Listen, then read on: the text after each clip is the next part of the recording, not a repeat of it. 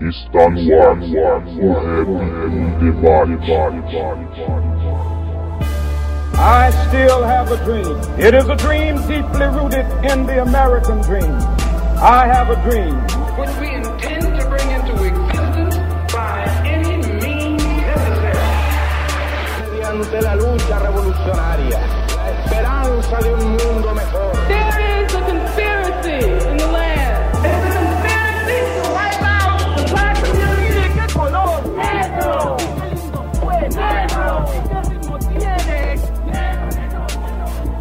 Salve, salve a todos os irmãs e irmãs conectados no site h2sm.com.br. Sejam todos muito bem-vindos ao sétimo episódio do programa O Rap em Debate. Estamos aqui novamente para discutir temas ligados ao rap nacional, questões sociais, militância, literatura. E hoje, para me ajudar na entrevista aqui, o mano que eu já tinha chamado algumas vezes aqui, e é a primeira vez que ele pode colar, o mano que ele, no final do ano agora, ele vai se tornar um advogado aí, e vai ser mais um dos nossos para somar nessa correria da militância. Salve, salve, Leandro Barreto. Ô, boa noite, satisfação total aí.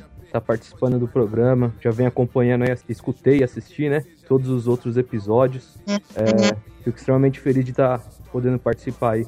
Da hora, Leandro. Firmeza total. Fica à vontade, mano. Mandar um salve também pro Marcos SJ, que é um mano que ia participar também, mas pelas correrias aí do tempo não pôde, mas o salve tá dado. E hoje a gente vai trocar ideia, mano. Nós estamos no mês da consciência negra, então é importante a gente discutir com pessoas que têm um trabalho a respeito disso, que servem é, na militância, na educação, é, em palestras e fazem um trabalho social voltado para essa temática da cultura afro-brasileira, da, da história da África. A gente vai falar com um grupo formado em 2011, que ele é formado por Pedro Nube, Thiago Onidaru, o Kemet que é um projeto voltado para o resgate da ancestralidade africana, heranças culturais do povo negro.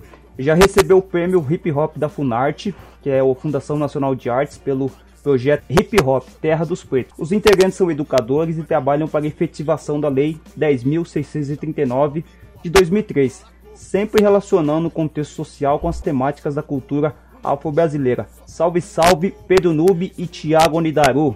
Salve. Salve, rapaziada, da hora. Satisfação pelo convite aí, gratidão. Da hora mesmo poder somar contigo aí, somar com toda a rapaziada nessa, nesse projeto aí. Louco mesmo, uma, uma satisfação mesmo ter sido convidado, assim, mano. Firmeza total. Então, mano, de início já, já é de praxe aqui do programa a gente perguntar pro convidado, para vocês, tanto Thiago e Pedro, como que. Fala um pouco do trabalho de vocês, quem são vocês e.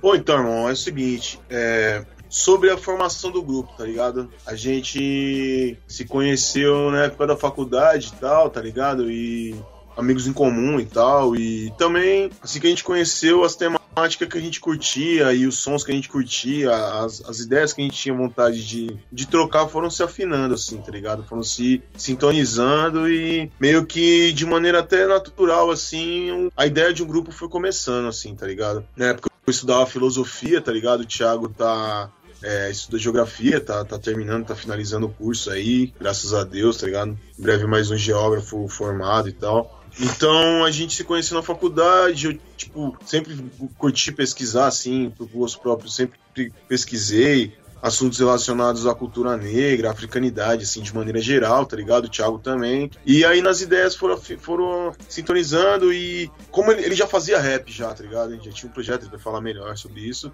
E eu fazia uns beats, assim, eu não, não, tinha um trampo de rap, mas eu sempre curti fazer uns beats, sempre curti muito música, assim. E aí a gente meio que foi trocando essas ideias de, sei lá, ideia de montar um grupo, assim, sabe? Mas para não falar mais do mesmo, assim, sabe? Tem um propósito, tem um direcionamento. E aí foi assim que o grupo foi acontecendo, assim, tá ligado? Uns beats, umas letras, e a gente foi meio que se acertando e tal, e foi do finalzinho de 2011 a gente fez a primeira apresentação, assim, sabe? Num seminário, na finalização de um seminário sobre culturas jovens, sobre hip hop, assim e tal.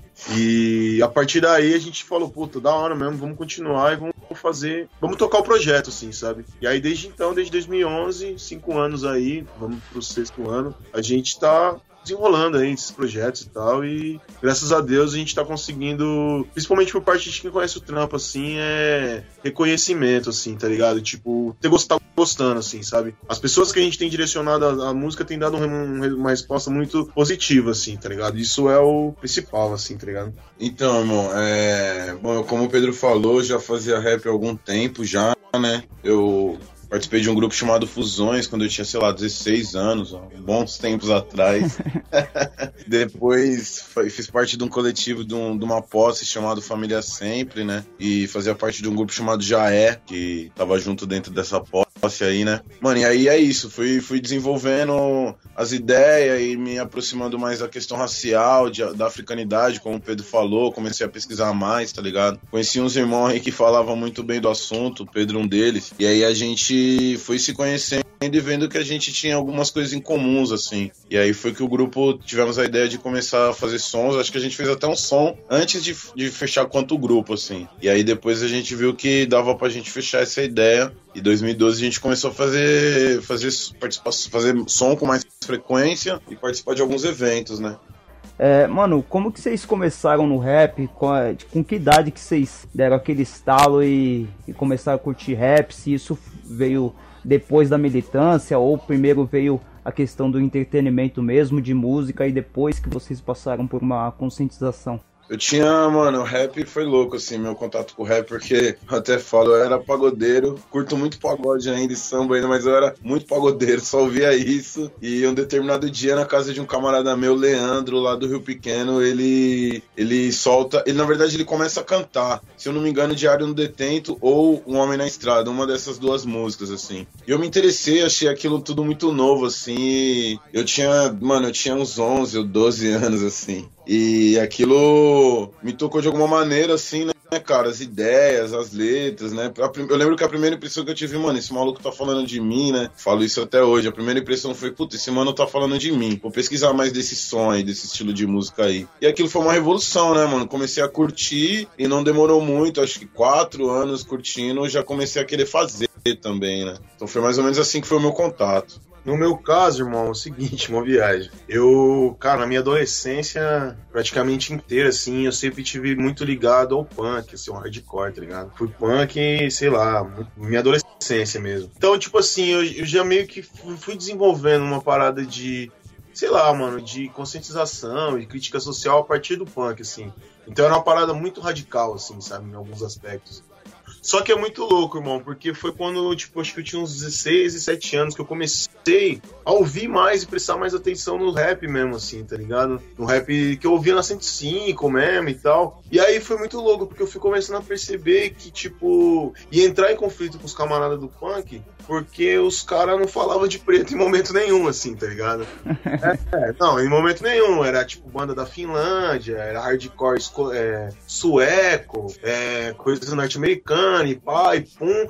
Em momento nenhum, assim, a questão racial era tocada, assim. Inclusive, tipo, daí eu fui conhecendo tretas que acontecem, aconteceram dentro do punk muito fortes em relação a isso, assim, de essa questão racial nunca ser tocada. E eu falo, caralho, mano, mas aí tô vivendo num monte de. com um monte de, de aprendiz de europeu, tá ligado? E. Enfim, aí isso foi começando a ficar uma lacuna pra mim, tá ligado? E aí, ao mesmo tempo que eu comecei a ouvir cada vez mais rap. E aí, como tinha essa cultura de, tipo, ouvir mesmo, prestar atenção nas letras, aí o bagulho bateu mesmo, assim, tá ligado? Tipo, num rap, sei lá, com 16 anos, o bagulho, puf, instalou mesmo. E aí é louco, porque eu comecei, tipo, num rap mesmo, assim, na verdade, dentro do hip hop, da cultura hip hop, fazendo fanzine, mano, porque eu tinha essa cultura de fazer fanzine da época do punk, tá ligado? E aí, como eu não cantava, eu queria, eu sabia que eu queria produzir alguma coisa, assim, tá ligado? Eu queria falar alguma coisa. E aí, como eu não cantava, não dançava, não tocava, mano, eu comecei a fazer fanzine, assim, tá ligado?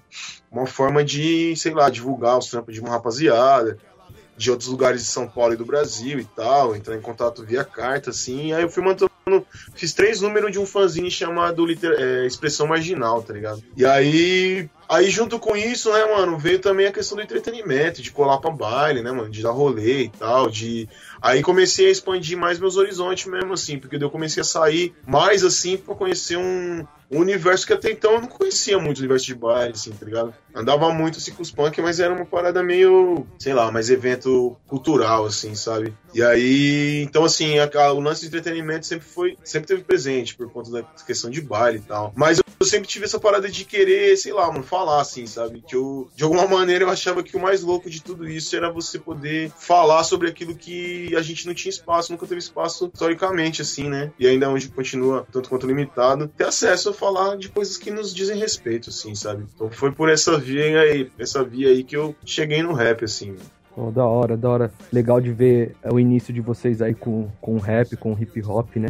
É, eu também tenho uma história mais ou menos parecida. É, meu primeiro contato musical não foi com rap, eu não escutava rap, eu não era um ouvinte de rap. E eu tive primeiro contato com hip hop através do grafite, né? Tinha uns camaradas que pintavam e aí comecei a pintar com eles também. Mas a gente ouvia mais rock. Na verdade, a gente só ouvia rock, né? É, eu até tinha essa visão estereotipada que se tem do rap, de música é, violenta e marginal e tudo mais. Depois, é, meus 20 e poucos anos, né? Hoje eu tenho 30 anos, tô ficando velho, né? É, que eu passei a ouvir rap, né? Sei ouvir e, e quando passei a ouvir rap, entendi que eu já vivia o rap. É, às vezes não como protagonista em uma música, mas é, o rap sempre tá falando, tá falando das nossas histórias, das nossas mazelas, né? Da nossa classe. E, e quando você passa a ouvir de uma maneira crítica, você se identifica realmente. Da, a, o meu envolvimento com o rap foi dessa forma. Primeiramente, um salve para todos os ancestrais, pois graças à luta e o conhecimento deles, posso estar aqui hoje e de cabeça erguida. Conhecimento esse que muitos consideram o quinto elemento do hip hop. Eu também. O quinto, sexto, sétimo, temos vários elementos. KMT, os nego fujão que não passaram na árvore de esquecimento. Pra eles, nossa união, só lamento. Por isso que nunca só, tem uma par na contenção. Carrego a África no peito e o rap no coração. Temos denúncia, temos arte e vida tem que ter. KMT é o Quilombo, Terra dos Pretos é o EP. Aham, uhum. esse é Pedro Nube, Kemet KMT. Salve aos que fazem do hip hop sua vivência, essência e resistência. Ampliando horizontes, bebendo nessa fonte. Construindo hoje o amanhã, sem nunca esquecer dos que fizeram ontem. Salve as pretas e pretos em qualquer lugar do mundo. Esse EP é pra nós, é nossa história, nosso modo de ser, nossas visões. Foda-se a aceitação deles. Somos o que somos, somos Kemet, a terra dos pretos. É, Pedro e Thiago, como que começou vocês falando da questão racial, mano? Esse, esse estalo de querer discutir é, a questão do negro na sociedade, é, essa, essa, identificação mesmo da, da africanidade, esses conceitos, mano. É, mano, na verdade, assim, o, o, o, rap foi o meu primeiro contato com esse, com esse debate, assim, tá ligado? Tipo, grupos como o DMN, o próprio Racionais, né, mano? foram o RZO também.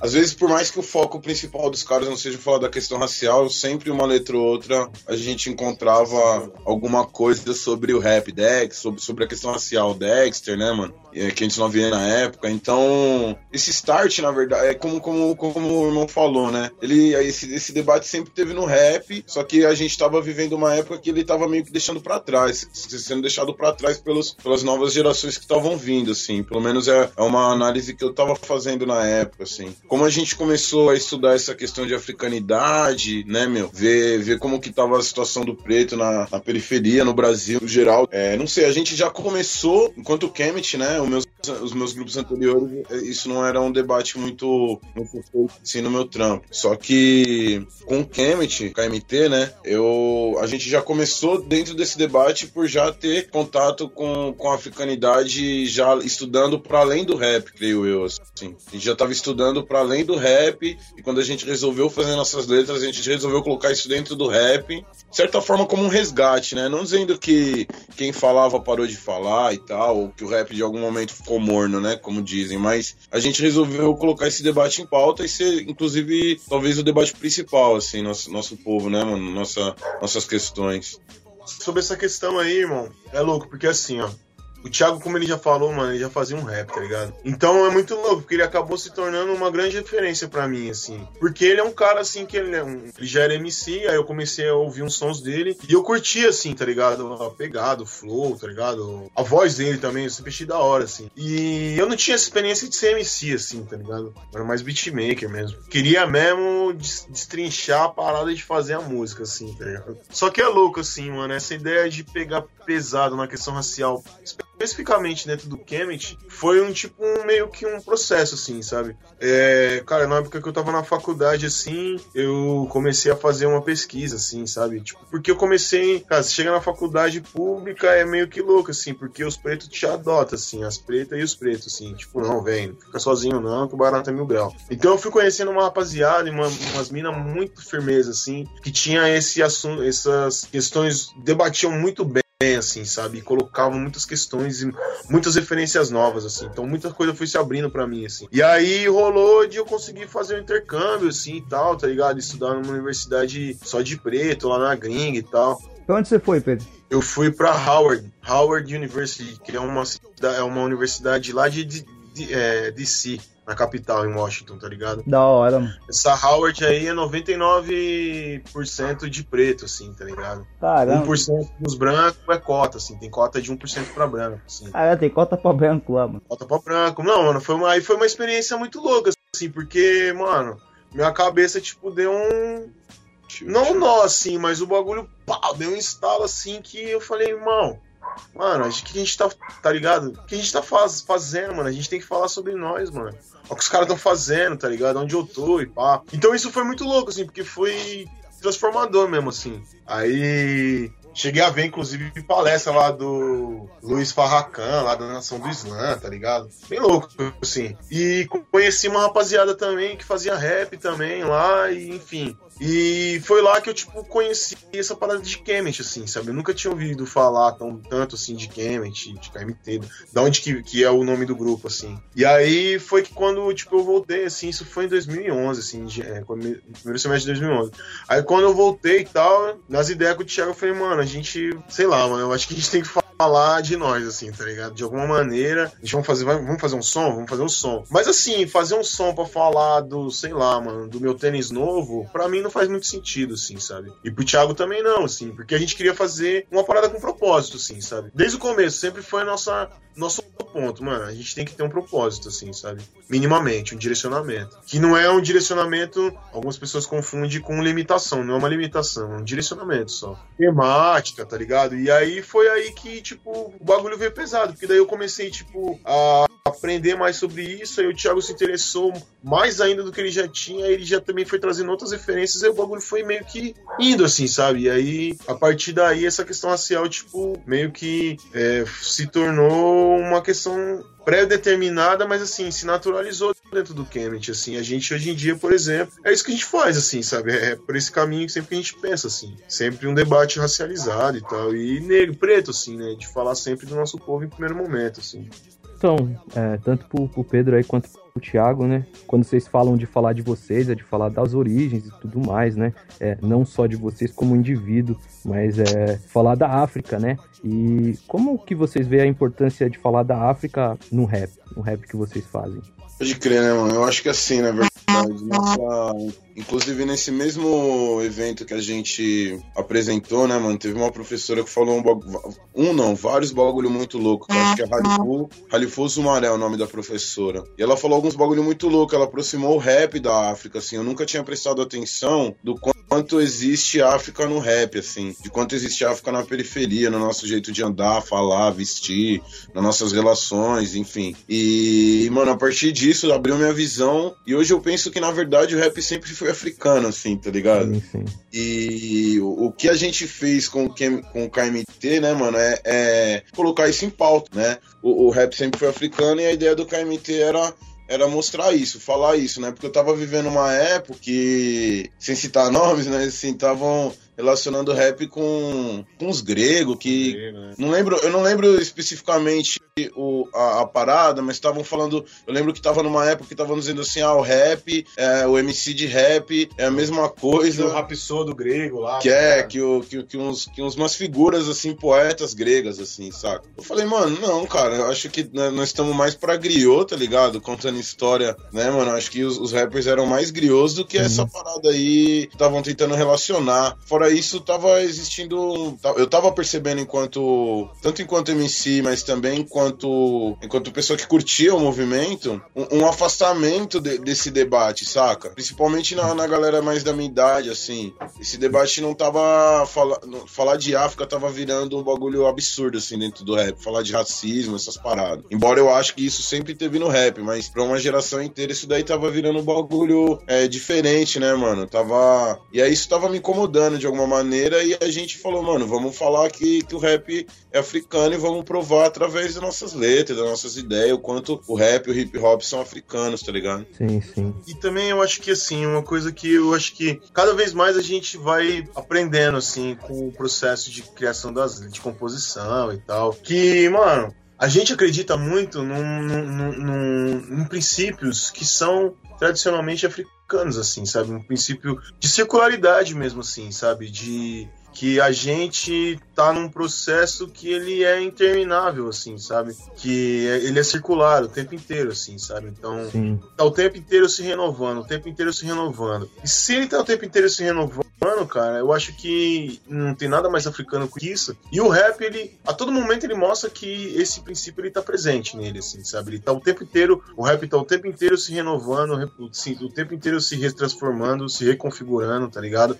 Sem deixar de ser é, essencialmente o que ele sempre foi, assim, sabe? É isso que é muito louco, assim. Então, essa parada de falar de África, mais do que falar necessariamente do continente, sabe? Sim. Geograficamente e tal, é falar exatamente isso que o Thiago falou, assim, sobre a maneira como tudo isso está presente na nossa vida, assim, sabe? A maneira como a gente, talvez a nossa geração mais, aprendeu a viver mais isso, assim, sabe? De ouvir os mais velhos, tá ligado? De sentar pra ouvir os mais velhos falar, de respeitar o mais velho, sabe? De. Por mais que você saiba uma coisa que de repente o mais velho não sabe, você, tipo, aguardar até o segundo, terceiro momento para falar, porque você tá respeitando uma ordem que é uma hierarquia, sei lá, uma hierarquia universal, assim, sabe? Não foi determinado pelo, por homens, assim, por mulheres, assim. É uma hierarquia da, da próprio ciclo vital, assim, sabe? De quem veio antes, mano. É impossível que a gente estivesse aqui se nossos pais não tivessem existido, sabe? É uma é. coisa óbvia, mas é muito louco, porque a molecada eles esquecem, assim, sabe? Muito fácil, assim. Alguns não tão moleques esquecem também. Por exemplo, pra gente ter tá aqui hoje, nossos bisavós precisavam, necessariamente, eles teriam que ter existido, tá ligado? E aí a gente parar pra pensar quantas pessoas são descendentes desses bisavós, desses tataravós, e aí a gente começa a fazer essa regressão, assim, tá ligado? E a gente vê que, mano, a gente não consegue absolutamente dar um passo para frente se a gente não tiver a mínima noção do que aconteceu antes da gente, tá ligado? É aquela fita, né, mano? Se você tá num, num barco no meio do oceano e você não sabe onde quer chegar, qualquer lugar tá bom, tá ligado? Se você não sabe de onde você tá vindo, pra onde você vai, qualquer lugar tá bom. E aí, é, essa, essa parada de falar de África também tem um pouco disso, assim, sabe? De falar, não, irmão, a gente tem tradição, a gente tem origem, a gente tem história, a gente tem cultura. Então, que a gente. É, e isso tá muito presente na nossa cultura hip hop, sabe? Então, é, não é um negócio assim, ah, não é de ninguém. Então, não, não. É nosso. É um, é um patrimônio nosso, tá ligado? Nosso que eu digo do povo preto. Que faz sentido pro povo pobre, branco pobre. Que faz sentido pro povo latino, tá ligado? Não é, exclu é excludente. Mas ele tem uma origem. Ele tem um, uma tradição. Ele tá dentro de um universo cultural, tá ligado?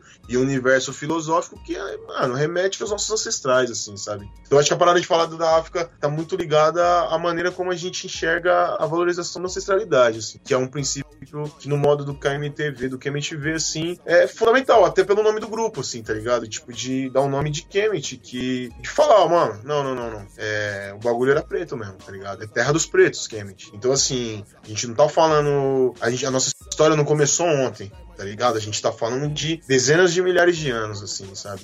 De desenvolvimento, tá ligado? Então, vamos lá, né, mano? Vamos parar, vamos respeitar e vamos tentar entender que a gente tá num processo, assim. É tudo muito. É, a gente tá chegando agora. Então, nada, se a gente tá chegando agora, nada mais importante que reverenciar quem veio antes, assim, sabe? Ah, da hora, da hora. E entender, né? Entender a história, entender quem veio antes pra não acabar de, é, reproduzindo um discurso do, do opressor, né? É, às vezes é, você vê. Mentiroso, irmão, que é mentiroso, que é racista, que, tipo assim, faz o que quer da gente, assim, tá ligado? Você tá ligado? Exatamente. É isso o comportamento que herdei, meus fundamentos, mais que alimentos são lanternas para que eu saia da caverna, sabendo aonde piso. Mesmo que o chão liso não me dê força nas pernas, mas força nas ternas, palavras do meu pai. Importante como entrar em um lugar é saber a maneira como sai. E como que você vê, que vocês veem a importância da militância, né? A militância é a questão do dinheiro, né? Porque é, não necessariamente que o rap com a militância não não vai conseguir oferir lucro ter dinheiro, né? Porque viver do rap com o rap militante é, é difícil, né? Como que vocês enxergam isso? É, irmão, essa é uma questão que ela gera muita. Ela é polêmica, polêmica por, no sentido de que gera diversas reflexões, assim, né? É louco, mano, porque assim, apesar de tudo, o rap ainda é um produto, assim, né, mano? A música, a rap é um produto, tá ligado? Ela pode ser comercializável, acho que ela deve ser comercializável. Eu acho que uma coisa que é muito importante é a gente saber sobre quais critérios ela vai ser comercializada, sobre quais critérios ela vai ser difundida, assim, né? Porque às vezes a gente confunde também a venda e difusão com a massificação, e não é bem assim. E os, eu acho que essa rapaziada mais nova que tá vindo, mais nova assim, né? Que mais da nossa idade e mais velhos, mas que estão agora na, na, na, na, é a bola da vez, tá ligado? Os caras estão, de alguma maneira, estão conseguindo mostrar isso, assim, sabe? Que, assim, é, é foda, por exemplo, o MC, tá ligado? Eu não sou fã do trabalho musical dele. Mas, bom, o cara, o que ele fez na, na, São Paulo Fashion Week, tá ligado? Se isso pra mim, né, mano, isso é militância. Sim. Do início ao fim, no meu, no meu modo de ver. Isso é muito militante. Só que também é comercial, tá ligado? E aí é louco, porque a gente vê o Ten Clan, o Tu Tem. Cara, o Ten é totalmente comercial, mas é totalmente militante, tá é. Ligado? Que as coisas não são excludentes. A gente pega, por exemplo, a Tribe. A Tribe tá lançando um disco novo, tá ligado? Com o Five Dog morreu e tal. Mano, o bagulho é totalmente militante, só que é comercial também. Então eu acho que a gente muitas vezes tem que aprender com os mais velhos também, tá ligado? De repente, de ouvir falar assim, rapaziada, mas como é que faz, tá ligado? O que vocês estão fazendo? Porque bom, a gente consegue ser militante e muitas vezes a militância está na maneira como a gente se relaciona com o mercado, por exemplo. Porque também é muito fácil, às vezes, a gente falar que a gente é militante e. Eu quero dizer o seguinte: é foda a gente parar de fazer um trampo que de repente tem qualidade porque a gente não consegue se relacionar com o mercado. É foda isso, tá ligado? É uma perda no, meu modo de ver, assim. Então eu acho que a maneira de. A, a chave tá na maneira como a gente se relaciona com o mercado, tá ligado? Na maneira como a gente consegue capitalizar os nossos produtos. Sem deixar que essa capitalização dos produtos e sem deixar que a capitalização do nosso trampo é, se transforme numa prisão pra gente, tá ligado? A ponto de, por exemplo, você não conseguir falar A ou B porque você tá ligado a um grupo que se falar A ou B vai atacar esse grupo e eles são seus patrocinadores e eles vão tirar dinheiro e você não vai conseguir lançar, por exemplo. Então acho que a independência, mano, conseguir ser independente, falar o que você quer, a hora que você quer, ainda fazer dinheiro, eu acho que é uma coisa muito boa, porque isso, isso dá início a um ciclo, assim, sabe? Que pode, por exemplo, é, fazer a roda girar e trazer novas pessoas, novos personagens, novos grupos, tá ligado? Isso eu acho que, por exemplo, é muito interessante ver, sei lá, os caras da Bug Night fazendo, tá ligado? Os caras do Racionais fazendo. É, o Kylie J, por exemplo, quantos caras ele não lançou já, tá ligado? Quantos caras ele não colocar, colocou na cena, assim, transformou a música em algo bem conhecido e fazendo dele, tá ligado? Fazendo dinheiro e sendo militante, totalmente militante, tá ligado? Então, não sei, eu acho que às vezes é, é eu acho que é porque é muito novo também pra gente, tá ligado? A gente tá tá, mano, a gente tá muito tempo atrasado, assim, sabe? Do ponto de vista social mesmo. A sociedade brasileira é, é atrasada, assim, em relação ao resto do mundo, assim, vamos colocar, principalmente o resto do mundo com dinheiro. Então, acho que coisas novas elas geram também muitas muitas questões assim, sabe? Muitas dúvidas e muitos questionamentos, mas eu acho que é uma questão de no meu modo de ver de saber se relacionar com o mercado, tá ligado? Sem se tornar refém dele e também sem se tornar refém da falta de dinheiro, porque a falta de dinheiro e a falta de recurso também torna a gente refém, tá ligado? Thiago falando. É, mano, eu faço uma, uma análise mais ou menos próxima do que o Pedro falou, saca? Só que eu, eu, te, eu tendo a, a, a perceber é, que, que no Brasil, vou falar sobretudo do contexto paulista, assim, que talvez é o que a gente tem contato mais direto, assim, saca? Existe uma separação entre militância e mercado, né, cara? No Brasil. Parece que o que tá no mercado não é militante e o que é militante não tá no mercado, né? Quando, na verdade, tem grupos, assim, que são considerados talvez os pioneiros, os pioneiros pioneiros da militância, mas também os grupos principais da militância que vai fazer seu show, vai vender seu show, cara. Nada menos do que 2 mil, 3 mil, 5 mil reais, tá ligado? Tipo, ele vende o show dele e ele faz aquelas letras dele. E isso não tira a questão dele ser militante, sabe? Acho que a gente tem uma divisão muito grande quando a gente fala nisso. Falar ah, é, o militante não tá no mercado, o mercado não tá na militância. E por conta da, disso que o Pedro falou da sociedade brasileira mesmo, eu acho que, embora esteja mudando, assim, a, a passos bem lentos, na sociedade brasileira parece que para vender, né, meu, você tem que ter um, um tema mais padronizado e tal. E para fazer dinheiro. Só que, mano, eu, eu uso o exemplo da gringa, que eu ouço muito tempo o rap da gringa, por exemplo, um grupo que eu sempre uso como exemplo, Dead Press, né, mano? Não tem. Acho que eu não conheço na gringa um grupo mais militante na letra, no debate, do que Dead Press, assim, tá ligado? E os caras fazem dinheiro, mano. Os caras vivem de rap, saca? Acompanha os caras no, no Instagram e nesses bagulho. Os Public Enemy, os caras fazem dinheiro. O Kendrick Lamar também, né, mano? É um mano que tá em evidência Lamar, aí. fala- Inclusive, eu acho que o Kendrick Lamar ele influenciou positivamente os rappers mais novos de São Paulo, assim. Mais novos da minha idade pra baixo, digo, dos 30 pra baixo, assim. Acho que ele influenciou muito bem porque ele falou: olha, eu tô no mercado, eu tenho um flow muito bom, eu tenho um beat muito louco, uma produção muito louca, uma estética, uma apresentação daquelas multimilionárias com show absurdo que foi aquilo no no, no é, foi no EMEI, né aquele show dele que que foi muito louco, que tinha as minas dançando, que tinha o- no Oscar, eu não lembro qual que foi num desses grandes eventos. Ele falou, olha só, eu falo de preto na mídia, mano. Eu falo de preto no, no e-mail, falo de preto no, na porra do prêmio que for, entendeu? A Isso Beyoncé também, né, mano? Tá trazendo essas temáticas. Exatamente, a Beyoncé, o Jay-Z que pra mim, mas aí pode ser coisa de fã, sempre falou dessas questões também, tá ligado?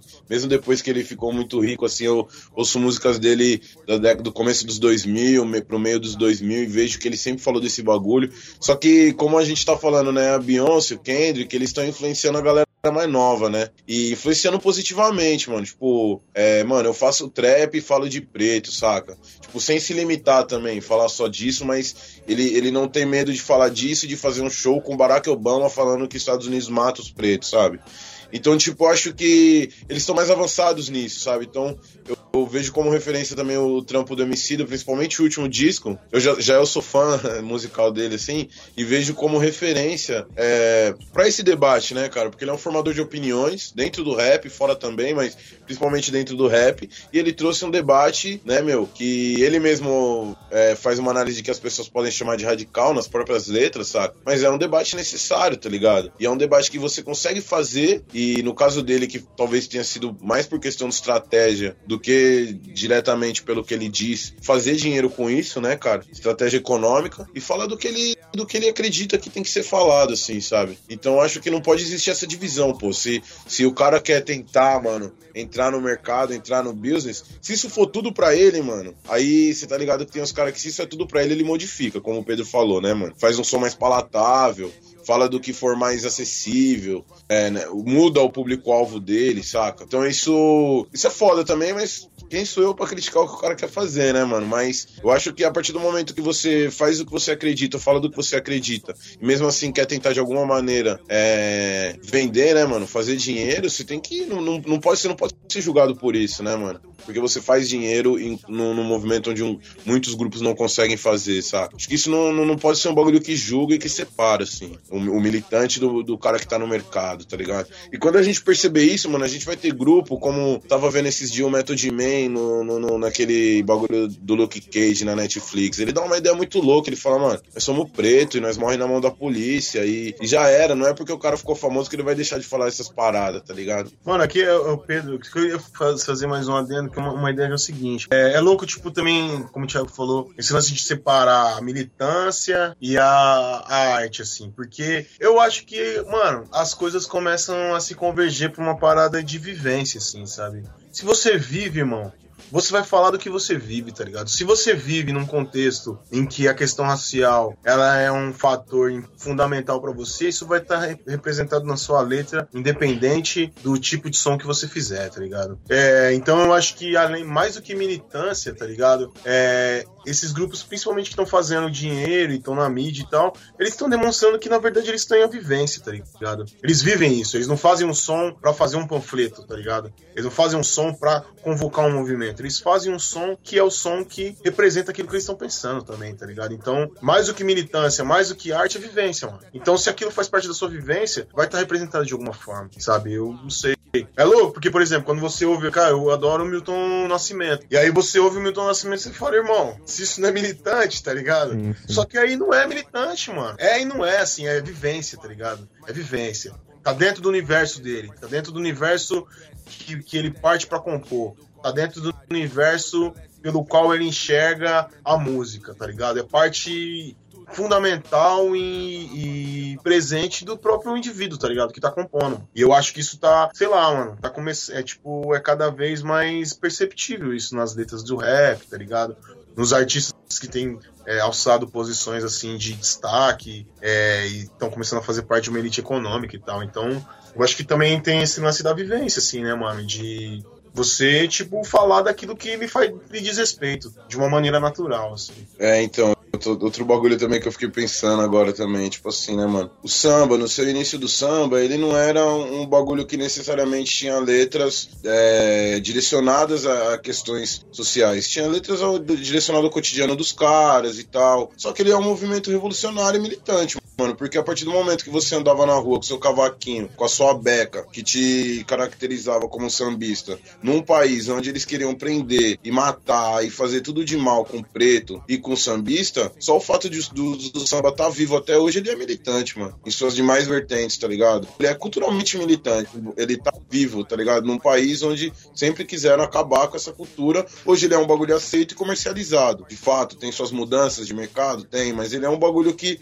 para mim, ele é um, um, movimento militante. Então, a questão da militância tem que ver com, acho que com um contexto mais abrangente, assim né, mano? Não só, não só se ele fala, ele não é militante só porque ele fala X, Y, Z, tá ligado? Que ele uma, cita que ele fulano, cita Beltrano. fulano, que ele cita Beltrano. Eu acho que uma, um, um cara que, igual o Nas fala naquele, naquele arte do rap, ele fala, mano, eu tenho 40 anos, eu não preciso andar com as calças abaixadas, mostrando a cueca. Eu tenho 40 anos, mano, só que eu gosto de andar porque eu quero causar, tá ligado? Porque eu quero mostrar a minha identidade, que é o rap. Colar em qualquer lugar que for e andar com a minha cueca mostrando. E foda-se, tá ligado? E eu sou rap e é isso mesmo. Então eu acho que a militância vai para além do que o cara fala, tá ligado? Vai pro que o cara faz, o cara vive, etc. Sim. Eu acho que se enquadra nessa questão da vivência, né, a conduta do cara, né? É, e não necessariamente o, o, o rap é a militância, né? Vocês deram exemplo do Milton Nascimento, vocês deram exemplo do samba. A militância ela tá em outros ritmos. É, não, não é que o rap foi é, estipulado como o ritmo musical que prega a militância, né? A militância está na conduta do indivíduo, tá na postura,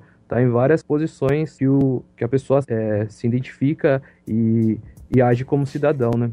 É, eu acho que o rap, mais do que militante, ele foi revolucionário, irmão. Sim. Acho que pra quem viveu Sim, a sim. década de 90, que, que eu peguei final, mas é meu caso, rap, mais do que militante, ele foi revolucionário, né, mano? Que é, que assim, transformou mesmo, igual aquela camiseta, o hip hop salvou minha vida. Salvou a vida de muito cara. Eu tenho muito camarada que fala isso, tá ligado? Então, tipo, então, mais do que militante, ele foi revolucionário, assim. Acho que é, eu até faço uma análise assim, que o rap foi o movimento que falou, chega, mano. Tipo, o samba tava lá, fazia música, pá. Tem essa questão de ser militante porque era um bagulho proibido, mas sempre foi um bagulho que, teve mais. Não sei se a palavra integração é uma palavra muito interessante, mas é um, é um, é um bagulho que talvez não, não fosse tão direto assim, em relação ao sistema. Pra mim, o rap é um movimento que chegou falou, mano, basta, chega, acabou a zoeira, mano. Agora nós vamos falar de nós, agora, agora a gente não vai aceitar mais isso, isso e isso. Nossas demandas são essas, essas e essas, e vocês vão ter que atender nossas demandas.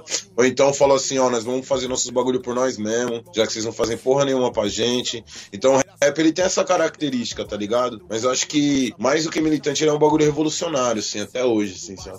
Por mais que eu faça esforço pra me lembrar de tudo é osso.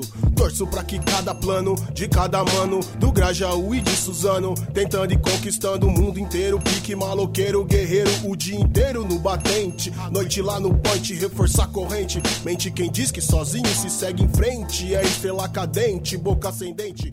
É, acho muito louco isso aqui, mano, que vocês fazem, o Kemet, de. é, essa questão de africanizar o rap mesmo, mano, de trazer a importância da África, do conceito da cultura afro-brasileira. Porque assim, mano, ao mesmo tempo que a gente vê uns irmãos que nem vocês, que tem essa questão de identificação, de estudo mesmo, né, mano, de a fundo a busca da ancestralidade, a gente tem uma, um pessoal novo no rap, né, mano, que é, acaba fazendo como Leandro mesmo falou, é, reproduzindo o discurso do opressor, falando que não existe racismo, ou então o famoso racismo inverso, ou fazendo clipe com blackface, mano, como a gente teve um tempo atrás que a gente viu uma rapaziada aí, é, uns, uns, manos brancos pintando a cara é, escura, né, pra, pra retratar o, o negro, um bagulho totalmente é, sem estudo, né, mano? A pessoa que tem um, um, mínimo de conhecimento acerca daquilo que é o hip hop, que é o rap, que é a história do povo oprimido, não ia fazer um negócio desse.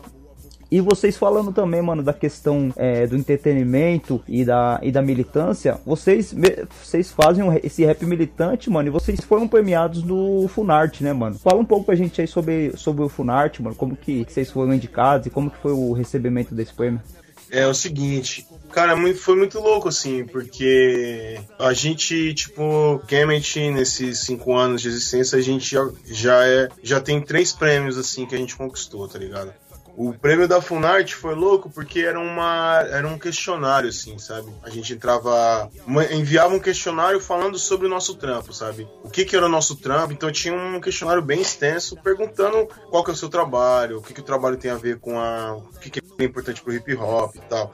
Então a gente, assim, respondeu esse questionário, mandou nosso material, mandou as nossas mídias, tá ligado? Online. E a Funarte, né, mano? A Fundação Nacional da Arte, né? Que é ligada ao MINC, que tem esse prêmio hip hop, foi a segunda edição. Achou interessante, assim, porque talvez acho que por isso mesmo, assim, sabe? De fazer um projeto de. Pelo, pelo fato do Kemet ser um trampo, ser um projeto que tem um direcionamento muito bem definido, assim, sabe? De falar, ó, mano, a gente vai falar sobre a gente não vai falar exclusivamente para as nossas irmãs e para os nossos irmãos pretas e pretos, mas a gente vai falar sobre nós, tá ligado? A partir das nossas perspectivas, a partir dos nossos pontos de vista, a partir da nossa do nosso modo de ver o mundo, assim, de enxergar a realidade, tá ligado? E isso foi interessante porque pro Mink, pra Funarte, é, Cara, foi, foi tipo uma parada, porra, que legal, cara. Que legal, assim, que. É o modo como a gente recebeu o prêmio foi tipo assim, caralho, que louco que vocês estão fazendo isso, tá ligado? Que louco, porque isso é fundamental. Porque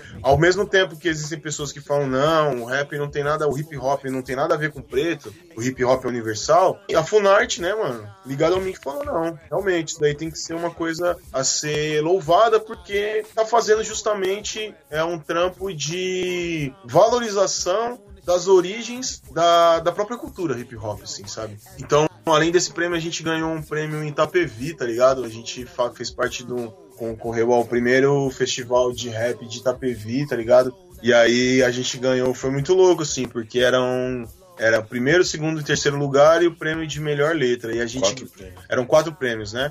A gente ganhou o prêmio de melhor letra e o, o prêmio de primeiro lugar, assim, sabe? No mesmo foi bem louco, assim, porque, mais uma vez, assim, pessoas. E eram jurados que não eram necessariamente do rap, assim, sabe? Tinham compositores, tinham. É, eram músicos, escritores. Uma pessoa da letra. Assim. Uma pessoa é que trabalha com revisão textual, assim e curti um monte, assim. Então, mais uma vez, a gente falou, caralho, né, mano? É, sei lá, é um caminho interessante a gente tá seguindo, um caminho bacana. Que as pessoas. Não porque o prêmio falou, é, é isso mesmo, é o que é certo, mas o prêmio é um reflexo, tá ligado? E aí, agora, recentemente, esse ano aí, na verdade, né, mano? Em outubro saiu o resultado também. A gente ganhou mais um prêmio, que é um prêmio da CEPIR, na verdade, tá ligado?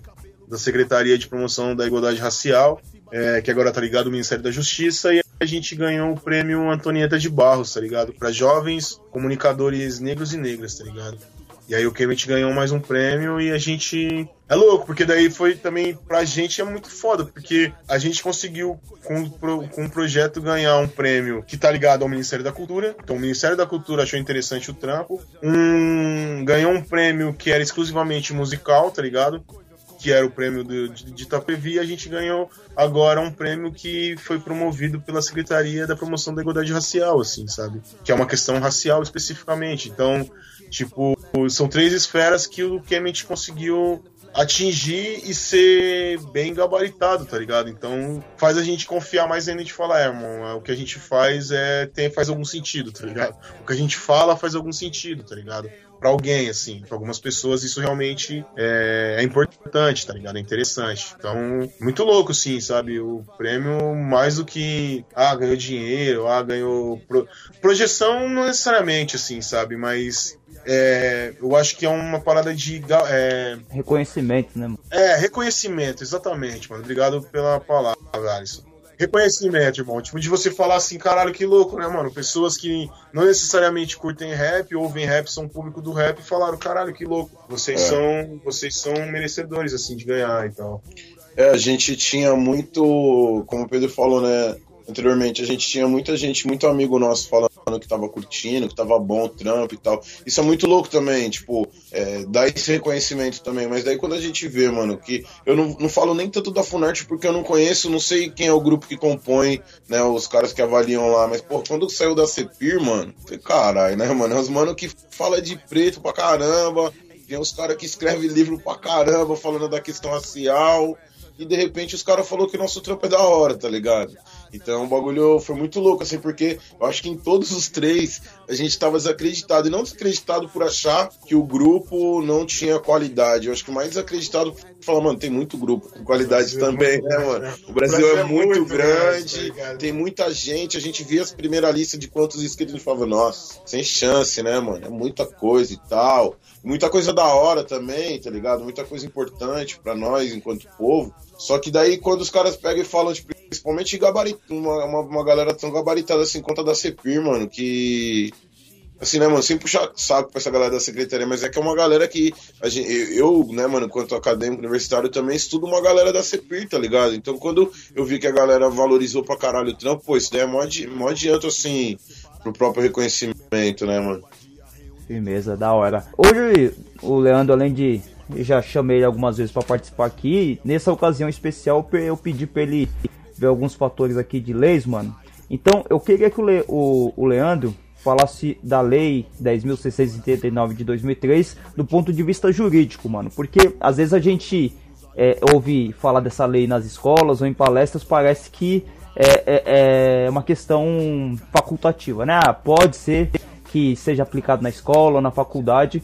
Eu queria que o Leandro falasse a respeito disso no ponto de vista jurídico e depois o, o Pedro e o Thiago falassem sobre a questão da efetividade dessa lei, né, mano? Uma visão sobre a lei e como que vocês trabalham isso na escola, nos lugares onde fazem palestras, enfim, né, mano? Que são o Pedro e o Thiago são educadores. Então, primeiro o Leandro fala um pouco da questão jurídica e depois vocês falam da efetividade, mano. Bom, referente à Lei 10.639, né, foi aquela lei que veio para ampliar a, a LDB, né, que é a Lei de Diretrizes de Base da Educação, né, e incluiu né, na, na, lei de diretrizes bases, que no ensino fundamental, médio, tanto nas escolas particulares quanto na, nas escolas estaduais, teriam que, que, dar mais um enfoque à história da cultura afro-brasileira, né? É um ponto muito importante, né? Porque até então, quando se fala, ou quando a gente pensa em cultura afro, que se falava na escola, era mais de ver, de falar dos escravos, né? Via mais como o, o, o homem escravo e, e, parecia que a história da África se resumia a isso, né? De como o homem negro é escravo, que na verdade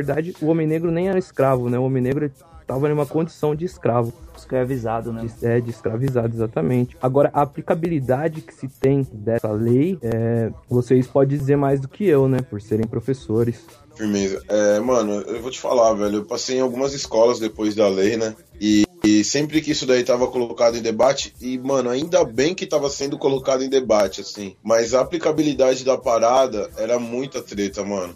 Professores, a gente tentava projeto, e os professores sempre tentavam. Principalmente que a gente é da rede estadual, né, mano? Na prefeitura uhum. talvez isso tenha entrado mais de cabeça, mais sério, assim. Na rede estadual, eu não confesso para vocês que o trampo em cima da lei era o mesmo trampo anterior, saca? Colar cartaz com celebridades negras, assim. E era muito limitado, porque eu, eu conhecimento, pelo conhecimento que eu tenho da lei, e pelo que eu me lembro também, ela especifica algumas disciplinas, né? Como história, arte, né? Só que ela não, não limita nessas disciplinas. Só que na escola o que a gente via é que os professores falavam assim: ah, não, não vamos debater isso, não, que você é professor de história e professora de arte. Pô, mas na geografia, eu sou, eu sou educador de geografia. Na, na geografia não discute, mano. Não tem, não tem geografia africana, não tem debate sobre. Na literatura, né, mano?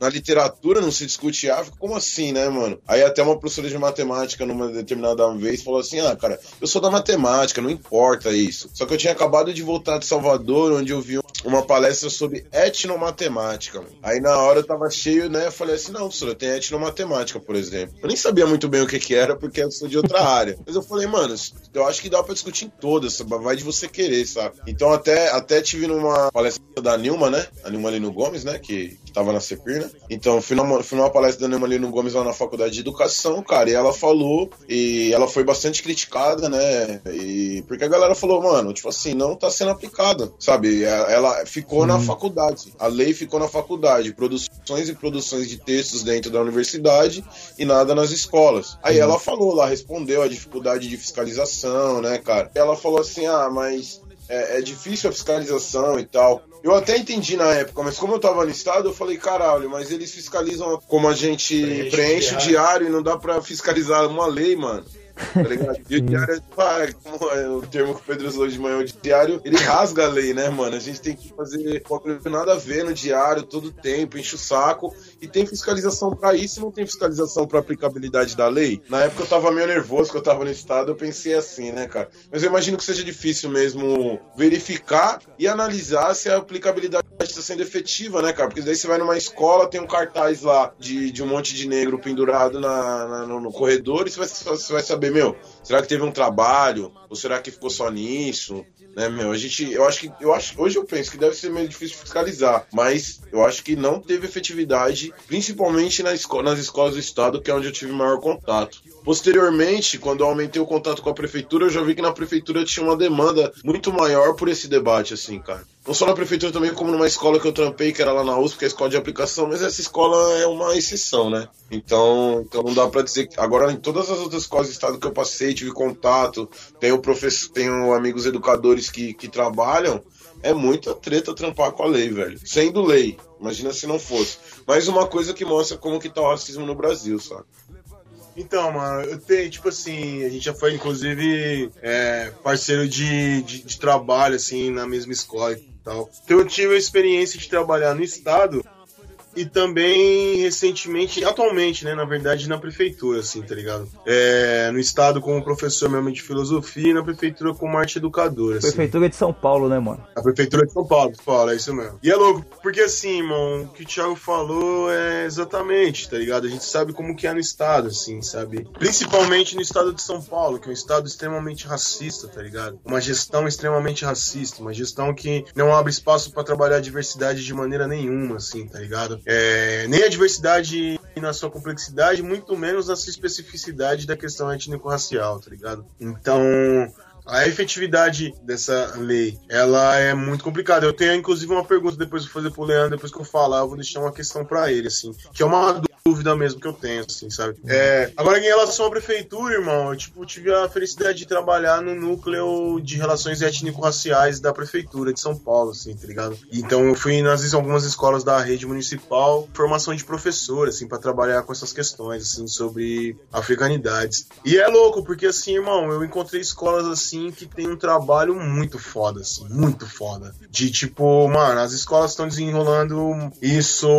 muito bem, assim, sabe? Obviamente, né? Entre acertos e erros, mas o bagulho, a, vida é feita de acertos e erros, é tentativa, né, mano? Mas assim, tem realmente desenrolado muito bem, assim, sabe? Projetos muito interessantes, é, envolvendo pessoas da área da cultura, da área do esporte, da área da educação, dentro da rede, assim, sabe? É, a gente, inclusive, um desses trampos é, pelo núcleo e tal, eu, a gente teve a felicidade de ir com, enquanto Kemet, o Thiago ele colou, e a gente fez um evento num leituraço, numa escola lá na Vila Olímpia, assim, sabe? No meio do bagulho dos bacana mesmo. Mas era uma escola de pobre, assim, tá ligado? Então a maioria dos alunos preto, quebrado, favela e tal. Ali do Real, é, do Real Park, tá ligado? Heliópolis. Heliópolis, não, Paraisópolis. Paraisópolis. Paraisópolis. E, puta, irmão, a receptividade, assim, foi, mano, não poderia ter sido melhor, assim, por parte dos alunos e dos professores. Então, dá para ver que existe uma demanda maior na rede municipal, por pelo fato de ser menor, tá ligado? Pelo fato de ter é, condições de trabalho diferentes, tá ligado?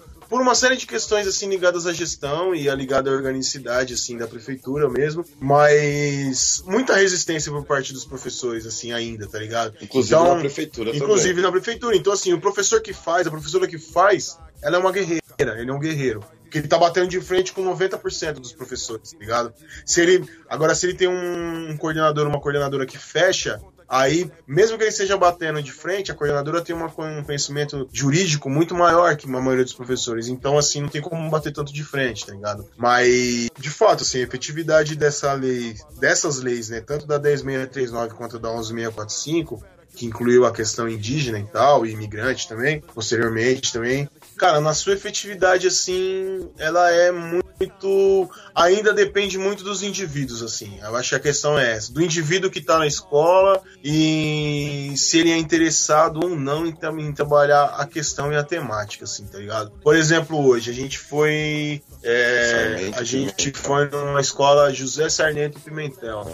Sarmento Pimentel, lá na, na região de São Mateus, tá ligado? Uma escola estadual. Irmão, foi muito foda, assim, tá ligado? Porque a gente foi a convite de um professor, é, parceiro do, do Tiago e tal, e ele, ele mais um outro professor desenrola um trabalho sobre essa temática na escola, tá ligado? Uma escola que só tem ensino médio. E assim, trabalho totalmente voluntário, assim, pá. E eles estavam fazendo um sarau e a gente colou para fazer parte do sarau, mano foi muito foda, assim, tá ligado? A receptividade dos alunos, a receptividade da temática, que eles já estavam trabalhando a temática, então eles produziram poesias e poemas sobre a questão das, da africanidade e tal por conta do 15 20 de novembro e tal. Então, assim, mano, só de ver isso é louco porque a gente percebe que existe demanda, tá ligado? Não tem mais como falar, ah, não tem demanda. Não, tem muita demanda. O que não existe é aplicabilidade. Não, não é aplicabilidade, não. É efetividade da aplicação dessa lei, tá ligado? Isso não existe. Não existe fiscalização, como o Thiago falou muito bem, tá ligado? Se fiscaliza se a gente usou caneta preta ou azul no diário, tá ligado? Se a gente rasurou, se a gente rasurou uma assinatura mas ninguém fiscaliza o seu plano de aula, por exemplo. Ninguém fiscaliza ah, se você fez um tipo de abordagem estereotipada sobre a questão racial, tá ligado? Ou se os professores se negaram a cumprir a lei, né, mano? Quantos professores é, com fundamentalismo religioso fala que não vai porque vai remeter à questão de, das religiões de matriz africana, né, mano? Exatamente, mano, exatamente. Nessa escola mesmo que a gente foi, existe um conflito grande na escola. De professores que falam, não, mano isso não tá no. Isso não existe, tá ligado? Isso não me diz respeito, mano. Então, assim, foda. Aí, assim, a partir desse, desse, desse gancho, que inclusive você colocou muito bem, Alisson, eu queria fazer uma pergunta pro Leandro. É, quais são as medidas legais, jurídicas, né, cabíveis nessa situação, sabe? De saber que existe uma lei federal sim, que sim. tá mais que aprovada, ela tá, já passou do seu período de adaptação mais de 10 anos. Né? Mais de 10 anos, as duas, né, mano? E como, nesse, nesse é, as duas não, né? A 11645 é de 2008, então ela tem mais dois anos para ser. Mas já tem tempo, né, mano?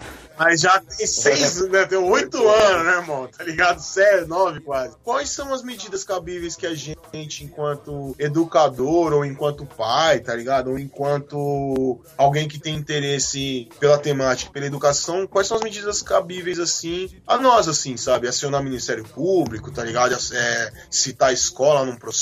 Qual que é, eu, eu queria, eu tenho muito essa dúvida, assim, sabe? De, de que maneira que a gente pode proceder, assim, tá ligado? Porque só ficar correndo atrás de fazer e aí, tipo, dois faz e 25 professor cruza os braços e dá risada e tira sarro e faz piada racista, tá ligado? Mano, qual que é, é o, o, a medida jurídica assim cabível, tá ligado?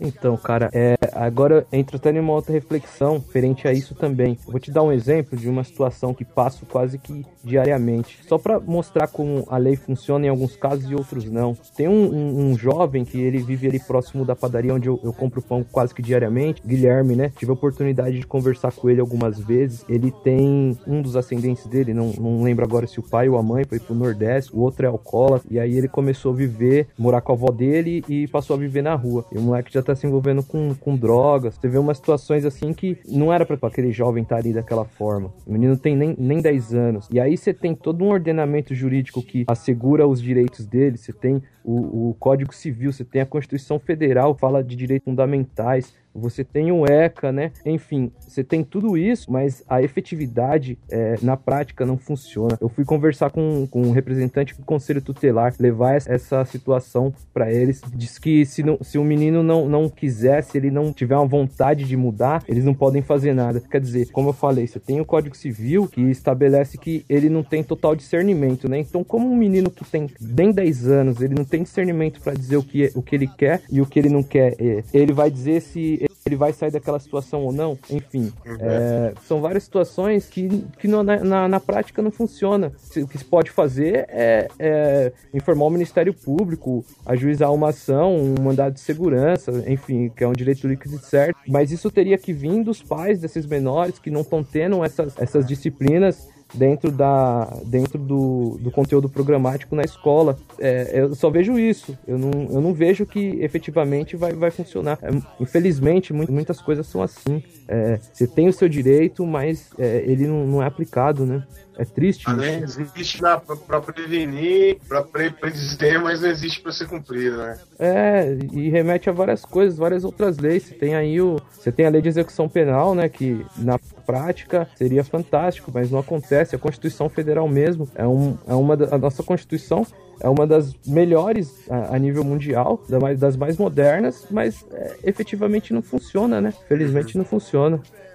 É complicado. A gente tá em escola, a gente vê, né, Pedro e Thiago? A gente. É, a questão. É, é, isso que o Leandro falou, né? Dos pais se preocuparem. Ah, meu filho não tá tendo essa. Mano, ho- hoje na, na escola, o professor de educação física deu aula de.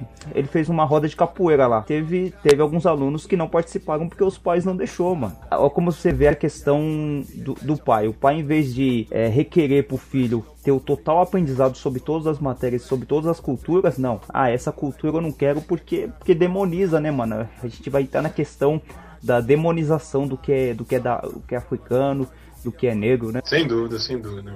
É foda, né? Foda, foda.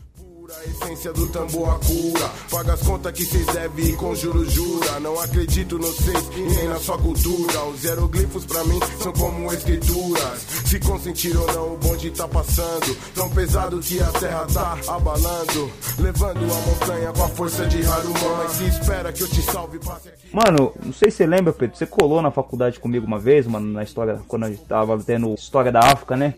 Pode crer. Você, foi até um outro mano seu que foi com a gente lá. Foi o Lucão, Lucão. O Lucão agora é mestre, irmão. Da hora. Aí tá, tá Da em hora. caminhos aí de entrar no doutorado aí, tá ligado? Da hora, firmeza total. E vocês até conheciam um professor, né? Que é o professor Sandro, da Unicastelo.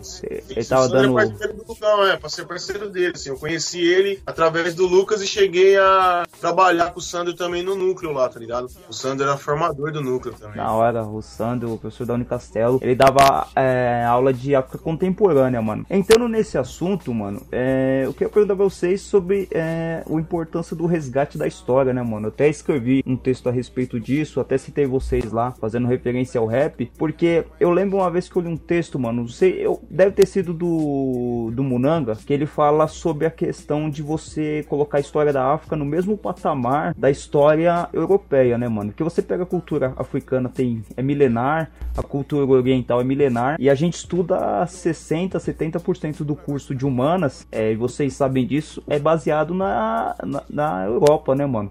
é eurocêntrico, é aquela história contada pelos vencedores, como o Leandro mesmo citou, mano. A gente sempre conta a história do Brasil e do negro a partir da escravidão. Então, é, como que vocês veem essa questão do, do resgate da história? De falar, mano, história não é essa que te contaram até hoje. Como que, é, como que vocês fazem isso, mano? Então, é, é louco sim, mano. É, a história, cada a disciplina, a história, a matéria, o campo de conhecimento de história, ele tem caído cada vez mais num discurso de que não é importante, de que a gente tem que olhar pra frente, né, mano? Nesse discurso da tecnologia. Enfim, né, mano? Que vocês que, que têm. Todos nós aqui, a gente trabalha com as humanas, tá ligado? E a gente sabe o quanto é fundamental a questão da história, assim. Porque a partir da questão histórica, que a gente começa a ter a mínima noção do que nós somos, assim, sabe? Dos processos que aconteceram e que culminaram no nosso desenvolvimento, assim, sabe? Então, lance de falar sobre a importância da história, irmão, eu acho que tá muito ligado à questão de saber o que, que aconteceu pra gente estar tá aqui, sabe? A gente não foi jogado aqui do nada, né, mano? As coisas não são do jeito que são, simplesmente porque num belo dia um senhor de barba acordou e falou, mano, é assim, sabe? Existem processos, assim, sabe? Existem processos, existem processos econômicos, jurídicos, culturais, tá ligado? É, processos violentos, processos pacíficos, e a importância de falar da história, principalmente da nossa história, da história africana, da história do povo preto, tá ligado? É no sentido de realmente, se a história ela define, ela tá, é uma aliada para definir as nossas identidades, cara, nada, nada mais justo que a história africana ser usada para definir nossas identidades, assim, sabe? Porra, é, é uma coisa inadmissível, assim, sabe? E, sabe? Na prática mesmo. Como que você fala de história mundial, história universal, se você tá falando de um continente que é o menor continente da Terra, tá ligado? Como que você fala de história universal e você fala de duas culturas, assim, sabe? Você fala dos greco-romanos e fala que é história universal. Fala, mas universal para quem, mano? Sabe? Que universal é esse? Que universalismo é esse, assim? Que coloca uma cultura ou duas culturas e expande essa cultura para todo mundo, assim, sabe? Então, o lance, a importância de estudar a história é de realmente entender que os processos eles são diferentes para os diferentes povos, assim, sabe? Que mesmo uma história, se ela é contada sob um ponto de vista, vai ter um desenvolvimento. Se ela é contada sob outro ponto de vista, a mesma história, ela vai ter um outro desenrolar. Então, acho que a importância de de a gente conhecer nossa história, nossas origens, é saber e conhecer a nossa história através dos nossos olhos, sabe? Dos olhos dos, dos, dos nossos que vieram antes. Isso eu acho que é o mais fundamental, assim, sabe? E não ser definido e predeterminado por alguém que tem interesse que a gente seja predefinido de uma determinada forma, de um certo modo, de um certo meio, sabe? Então, contar a história do, por exemplo, contar a história do negro no, na diáspora a partir da escravidão. Ok, a gente vai contar essa história a partir da escravidão, mas a partir da escravidão de um olhar africano. Como que o africano olhava a escravidão? Como que o africano via essa, essa passagem, sabe? Como que o preto no Brasil via essa questão de ser ser, de ser escravizado, sabe? De ter todos os seus direitos, dos mais fundamentais aos mais superficiais negados, absolutamente todos os direitos negados, assim, inclusive direito sobre a vida. O ser um indivíduo escravizado, ele não tinha direito nem sobre a própria vida, ele não podia nem cometer o suicídio, sabe? Então, assim, é louco, porque é, eu acho que é importante se falar de história nesse sentido, porque a história fundamenta a filosofia, fundamenta a geografia, fundamenta. Ou, ou se ela não fundamenta, ela está totalmente interligada com esses outros campos do conhecimento. O direito também, né, mano? Direito, sem dúvida, direito, cara. A história, todos, assim, é, não tem como falar de cultura. Todos os campos do nosso conhecimento que a gente for falar vai entrar história, tecnologia, tecnologia e história também. Tá diretamente ligado à história. Só que assim, talvez com uma inversão de valores, tá ligado? Talvez com uma. Não, não, o passado não presta. A gente vê uma história, mas é uma história só do futuro, sabe? Mas é história, sabe? Ou só, só do europeu, né, mano? Exato, e sempre só do europeu. Então, é aquele vídeo que até da, da Chimamanda, né, mano? O perigo é um, de uma história única. O perigo de uma história única, sabe? Então é louco assim, a gente fala assim, não, a gente vai falar de história. E sempre que a gente fala, vamos falar de história, tá pré-concebido que a gente vai falar de história da África, da Europa, sabe? E aí quando a gente vai falar de qualquer outra história, a gente tem que falar história da história do Oriente, história indígena. Mas a história é europeia. Isso é absurdo, isso é inadmissível, sabe? Mano, o único lugar do mundo talvez que isso aconteça seja aqui, tá ligado? Porque, por exemplo, isso eu vi com meus olhos. Lá fora os caras falam numa universidade preta, falam, não, não, não, história é a nossa história. Se a gente vai falar da história da, da Europa, então é história da Europa, sabe? Se é a história da América, então é história da América. É, agora, o que acontece num país, nós somos um país colonizado, né, cara, com a mente colonizada ainda e tudo mais, e enfim. Então, eu acho que a importância da gente falar, principalmente do que a gente fala sobre história, é justamente isso, sabe? De, cara, dentro das armas que a gente tem, da, da possibilidade de, de, que a gente tem de somar e quebrando isso cada vez mais, assim, sabe? Cada vez mais. Esse, esse eurocentrismo, essa história única, essa perspectiva que passa só por um caminho, assim, sabe? De pá, Thiago falando, é. Mano, e ainda tem história que fala que na África não tem história, né? Que doido isso, né? Mas enfim, eu, eu fico brisando. Ultimamente eu tenho pensado muito nisso, assim, fazendo algumas relações, assim, sabe?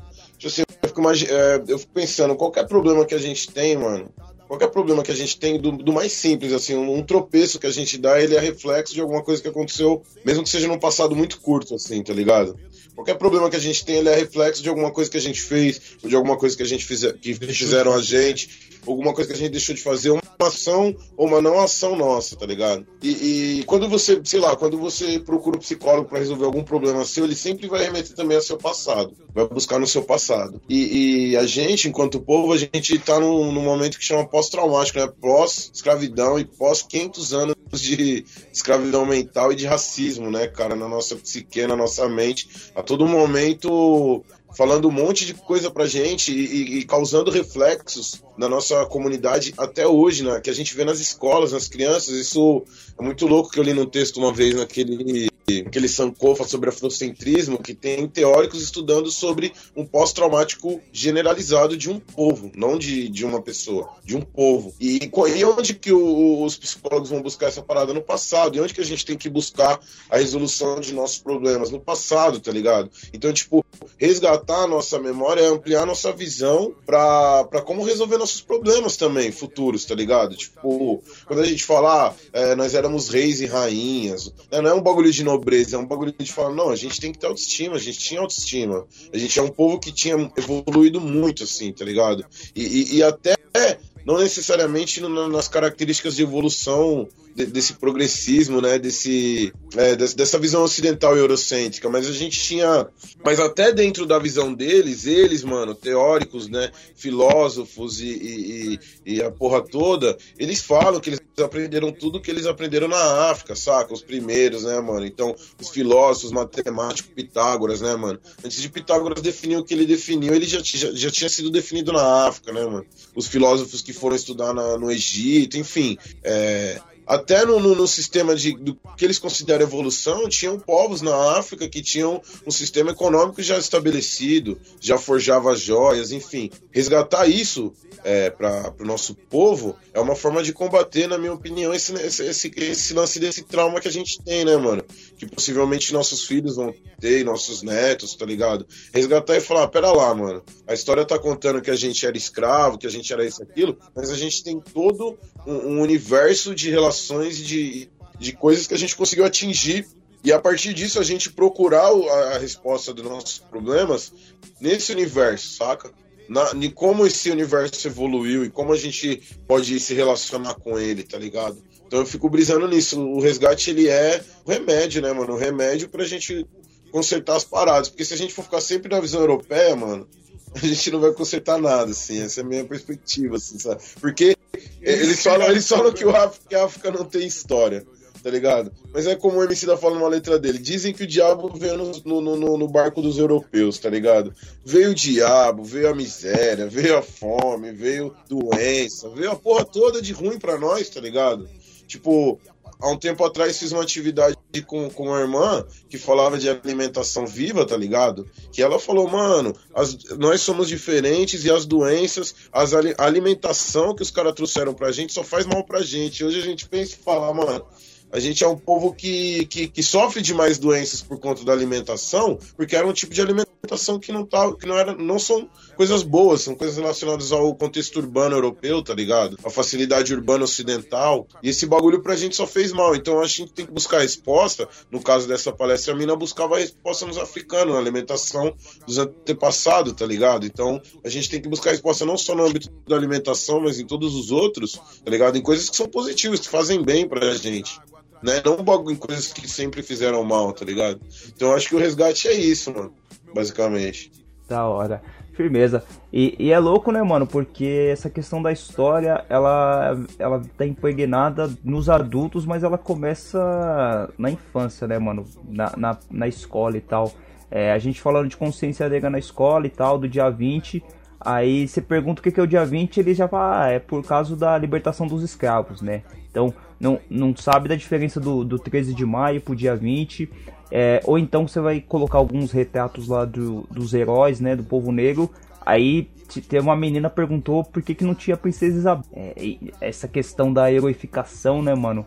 E até questão do, do Egito que vocês falaram, né, mano? Quanto que na minha na, na, na, minha infância, na, na escola, na juventude, tentaram tirar o Egito da África, né, mano? Colocarem ele no, no Oriente Médio. E tentam fazer isso até hoje, né, mano? A gente vê as novelas da Record aí, o, o, os atores são todos brancos, né, mano? É, é, é, é inadmissível isso. É a mesma coisa de você pegar é, a história do, do Japão e colocar um monte de latino para fazer. Não, não tem nexo isso. E, e, e isso é aceito normalmente, né, mano? Mas isso é uma. Os caras são tão loucos, mano. Os caras são tão abusados que eles fizeram isso com a China aí, né, mano? Vai sair um filme de, de, de Hollywood aí sobre a história da China e não tem nenhum chinês, assim, no papel principal, tá ligado?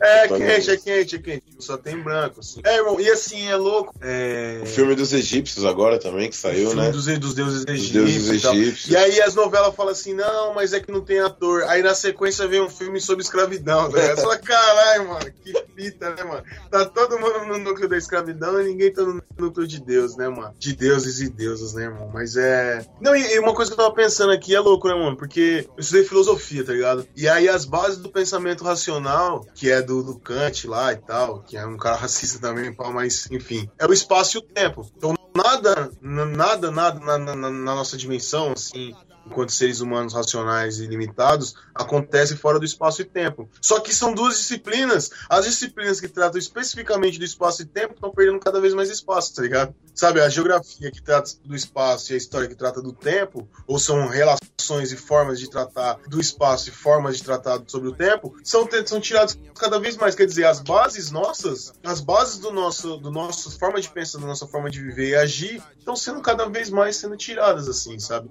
Em nome de progresso, em nome de, enfim, né, mano? Em nome de avanço e por aí vai, assim, em nome de rentabilidade, não, é mais rentável o cara aprender uma profissão técnica, tá ligado? Enfim. É uma, é uma sociedade, mano, a sociedade ocidental aí, ela é muito doente, assim, sabe? Completamente doente, assim. É, são doenças e mais doenças que vão se multiplicando. E aí, como o irmão falou, como o Thiago falou, mano, como que vou- a gente vai procurar resposta ou cura num sistema que só trouxe doença, tá ligado? Todas as doenças que a gente conhece começou com os caras. E a procurar nos caras por libertação, mano. Me fala, tá? Eu não consigo, tá ligado? É. um exercício que eu já falei, mano, eu não consigo, tá ligado? Mano, o, o- próprio Grant, se eu não me engano, no, no- no- na introdução do livro do Fanon, ele fala assim, né, mano? Ele fala, mano, a Europa tá doente, tá ligado? E a África é a cura. A Europa é a doença e a África é a cura. Resumindo bem, ele fala mais ou menos isso, assim, tipo, e o mano é europeu, enfim. Ele mesmo fala, ele, ele- os caras percebem que, mano, tudo que eles criaram, assim. É, tudo também é uma generalização muito grande, mas é que eu, eu tenho eu tenho pouco contato com o que veio de positivo, assim, saca? Depois que eu vou começando a estudar, eu falo, caralho, os caras fizeram isso também, mano. Mas porra, mas isso, também isso, fuderam com isso também, então, tipo, é, os caras são reconhe- é, o- os caras, né? O Gramsci reconheceu, eu falei, caralho, eu li muito pouco esse mano, mas esse, essa introdução que eu li, essa frase eu grifei, tá ligado? Bati foto e porque é isso, mano, porque é, eu não, não vejo não vejo solução em quem inventou a doença, saca? Porque é o que eu falo numa letra, né, mano? Vender, curar pro povo é o mesmo que fazer mal. Então os caras até e doença inventam pra vender o remédio, tá ligado? Tipo, então, se o remédio tiver neles, vai ser bem caro, assim. Se, se a resolução do problema tiver numa cultura. numa cultura. Na cultura ocidental, ela vai ser bem cara, tá ligado? E os caras são tão safados que os caras subvertem, inverte até essa, essa frase de a Europa é doença e a África é a cura. Que agora tem esse negócio de ah, o futuro tá na África, o futuro tá na África. Só que assim, até isso eles, eles invertem, porque no sentido que eles dão é o futuro econômico tá na África, óbvio. Tem um monte de jazida lá, tá ligado? Tem um monte de, de- de riqueza natural que os caras vão tão, tão loucos pra perfurar e pra matar todo mundo e tomar de assalto, tá ligado? Então esse negócio de não, a África tá lá, tá a África é o futuro e tá. Falei, mano, de novo, tá ligado? Essa história, de novo, irmão. Tá ligado? Vocês vão falar, vocês vão vender essa história de novo, que lá é o futuro, pra fuder com o povo de lá, mano, e tomar todas as riquezas. Já tomaram uma vez as riquezas, a riqueza humana, o material humano, tá ligado? Quantos, mano, quantos milhões de africanos não foram tirados do solo, tá ligado? Africano. E agora os caras estão voltando e assim, pegando pesado. E agora, tipo, generalizou, porque o mundo ocidental não é só mais de europeus. É europeus, americanos, chineses, né? Muitos chineses, tá ligado? Então, no final das contas, a África é o futuro. Só que assim, qual é o preço desse futuro, tá ligado? E uma coisa que eu queria falar também sobre as datas na escola, mas também no dia a dia e, e- e na importância que a rapaziada dá, tá ligado? Hoje os professores falaram uma coisa muito interessante que eu vejo, os professores que querem trabalhar pensam sempre nisso, querem trabalhar a questão racial, tá ligado? Pô, mano, a gente trabalha questões raciais dia 20 de novembro, só que as questões estão colocadas no ano inteiro, tá ligado? Então, tipo, para além da lei, mano, é. Por mais que a gente veja como positivo o fato da galera tá discutindo essas paradas, mesmo na data que, que é a data tá liberada para fazer isso, tá ligado? Isso precisa ser discutido o ano inteiro, principalmente dentro da escola, que é como você falou, né, mano? É ali que começa, né, mano? Não adianta eles verem sei lá, na vida inteira 400, 500, mil horas de pânico na TV e só uma vez no mês eles discutirem questão racial, né, mano? Pelos bicos que se fodam, preconceito nessa porra torro é fechar com eleitos e eleitas do meu povo. Que mesmo no sufoco, em cada linha um troco, três pirâmides e sol que ilumina todo. Chove aqui dentro, se faz tanto sol lá fora. Se um dia ele vem, porque toda essa demora. Seu Deus de olho azul me excluiu da vossa história. Eu cansei de ser aquele que por justiça implora. Porque chove aqui dentro, se faz tanto sol lá fora. Se um dia ele vem, porque toda essa demora. Eu busco na origem base pro conhecimento. É o talento. 60% dos jovens de periferia sem antecedentes criminais já sofreram violência policial. A cada quatro pessoas mortas pela polícia, três são negras.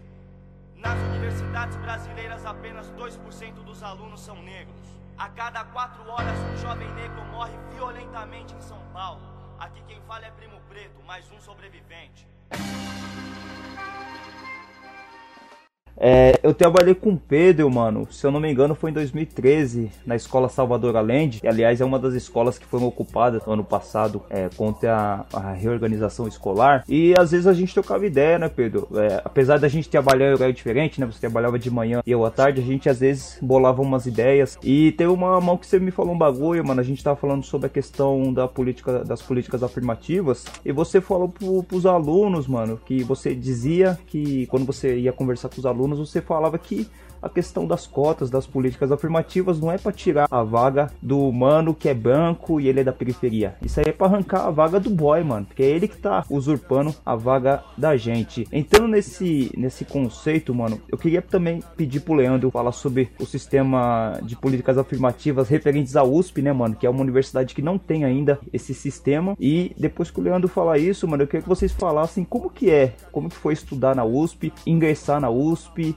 é, passar um tempo que vocês passaram lá, como que era a visão que vocês têm, a, a questão do racismo, enfim, mano. Então, fala aí, Leandro, sobre a questão da USP e o, e o, Pedro e o Thiago falam da vivência lá. Referente às políticas afirmativas, né, que popularmente são conhecidas como cotas, né, foi a lei, uma lei de 2012, é, 2711, é, é, engraçado, né? Quando você fala dessa lei, todo mundo já, senso comum é de que, ah, mas por que, que é uma lei só para negro? Por que, que não é para pobre? Na verdade, essa lei ela não é, não é só para negros. É, ela, ela estabelece limites quanto aos declarados pretos, quanto aos pardos, quanto aos indígenas. Então, o que querem, o que dizem quanto a isso, quando você fala dessa lei, que deveria ser mais ampla, ela já é ampla. Só que, claro, o negro tem um sofrimento muito maior por conta de tudo isso que já falamos aqui no, no, no programa de, da nossa história, né? Da história do homem negro. E chega, chega a esse ponto, né?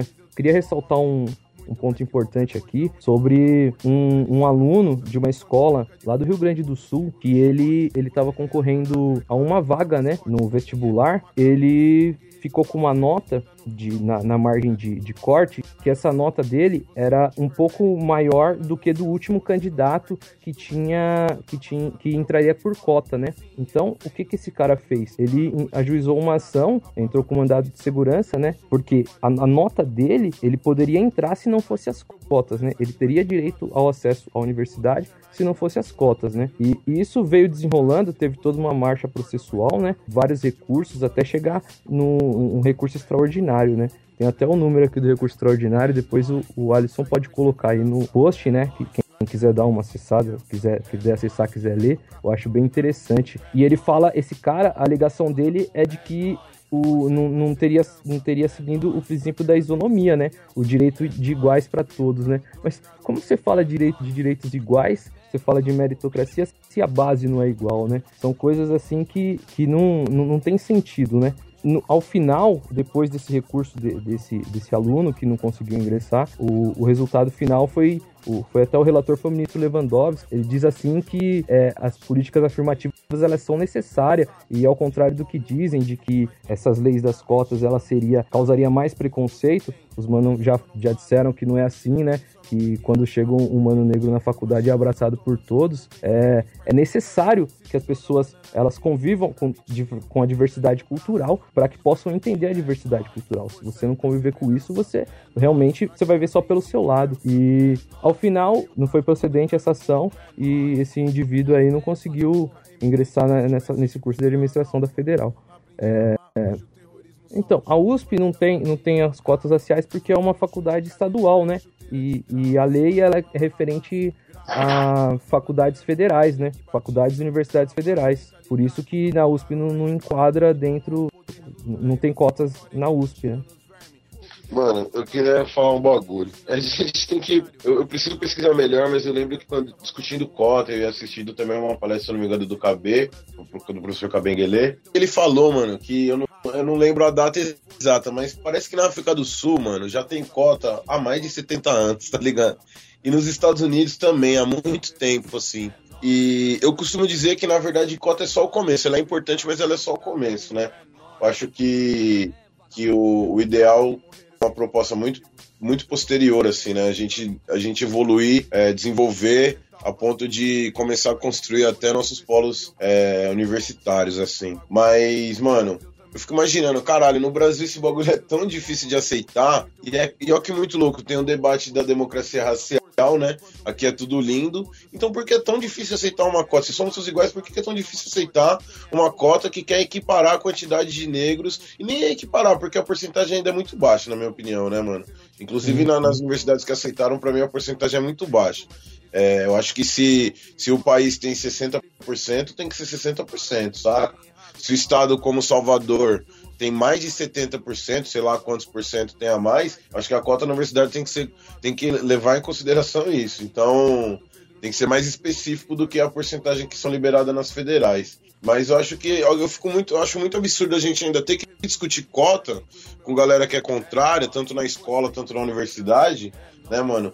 Sendo que ela já está implantada há muito tempo em alguns outros países, e sendo que a gente tem um debate que que argumenta que somos todos iguais. Esse próprio debate que argumenta que somos todos iguais, na verdade, pode ser utilizado contra esse argumento da, dos contracotas, né, cara? Porque, mano, se nós somos todos iguais, por que, que nós não podemos ser todos iguais na universidade? A cota vem para equiparar isso. Então, tipo, eu acho que esse argumento é tão falho que até é, é, até, ele, ele, ele até mesmo é uma própria contra-argumentação a isso. Eu acho absurdo a gente tá, é, ter que discutir isso a todo momento ainda dentro da academia, velho principalmente na USP, assim, que você falou de vivência, né, mano? A gente ainda vive num, no contexto dentro da Universidade de São Paulo que uma sala de 50, 60 alunos vai ter um, dois, três. Isso porque aumentou, hein, mano? Eu, eu conheço irmãos, eu conheço irmãos mais velhos, irmãs mais velhas, falam, mano, nunca vi tanto preto dentro da USP, assim, tá ligado? Mas esse tanto preto todos se conhecem, tá ligado? Todos sabem quem é quem, já viu pelo menos em uma disciplina. É um universo muito pequeno, assim, dentro da Universidade de São Paulo, né, mano? E, e eu acho que, para além da lei ser federal e a USP ser estadual, eu acho que a USP é racista, mano. É, lá não tem porque ela é racista, mano. Porque ela não quer que tenha né, mano? É perceptível quando você vê é, no, no, no, grupo que compõe o corpo docente, discente, quando você vê os funcionários, mano. Principalmente terceirizado, uhum. tá ligado? É, só tem preto lá quando é funcionário, principalmente terceirizado. Tem, tem uma galera concursada, mas é principalmente os terceirizados, tá ligado? Então, tipo, absurdo, né, mano? Esse, eu acho um absurdo, assim, no, é um atraso total na, na, na discussão sobre é, política afirmativa. A gente tem que falar do porquê a cota é positiva. Quando até tem uma parte de, de branco, aquela mulher da, do, do jornal da Globo de madrugada, que ela faz uma, uma defesa de cotas, assim, com outros argumentos, inclusive econômicos, tá ligado? Tipo, pra salvar a economia nacional, precisa abrir cota e a galera precisa ter acesso. É uma outra, é uma outra defesa da cota, assim, já tá ampliando tanto que já tem uma defesa da cota mais pra questão econômica, além dessa questão de, de reparação, né, velho? Tem já gente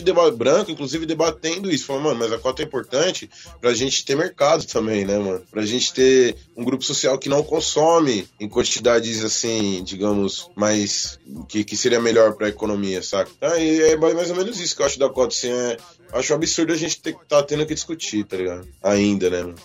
É, mano, é louco porque esse lance de. Não, o Cabinguele mesmo falava assim, numa, numa disciplina que eu fiz com ele, o professor falava assim, falava, cara, se você conta se é a favor, mano, tanto faz, tá ligado? Isso é igual você torcer pro Corinthians ou pro Palmeiras, mano. Agora, assim, se a gente vai falar de cotas, a gente tem que discutir a questão, falar sobre a questão. Não se você é favorável, se você é contra. Você pode ser favorável por um monte de motivos e você pode ser contra por todos os outros motivos. Só que assim, isso não torna, não faz de você, sendo favorável ou contrário, uma pessoa ciente e que conhece a realidade que, que conduziu a esse tipo de situação, entendeu?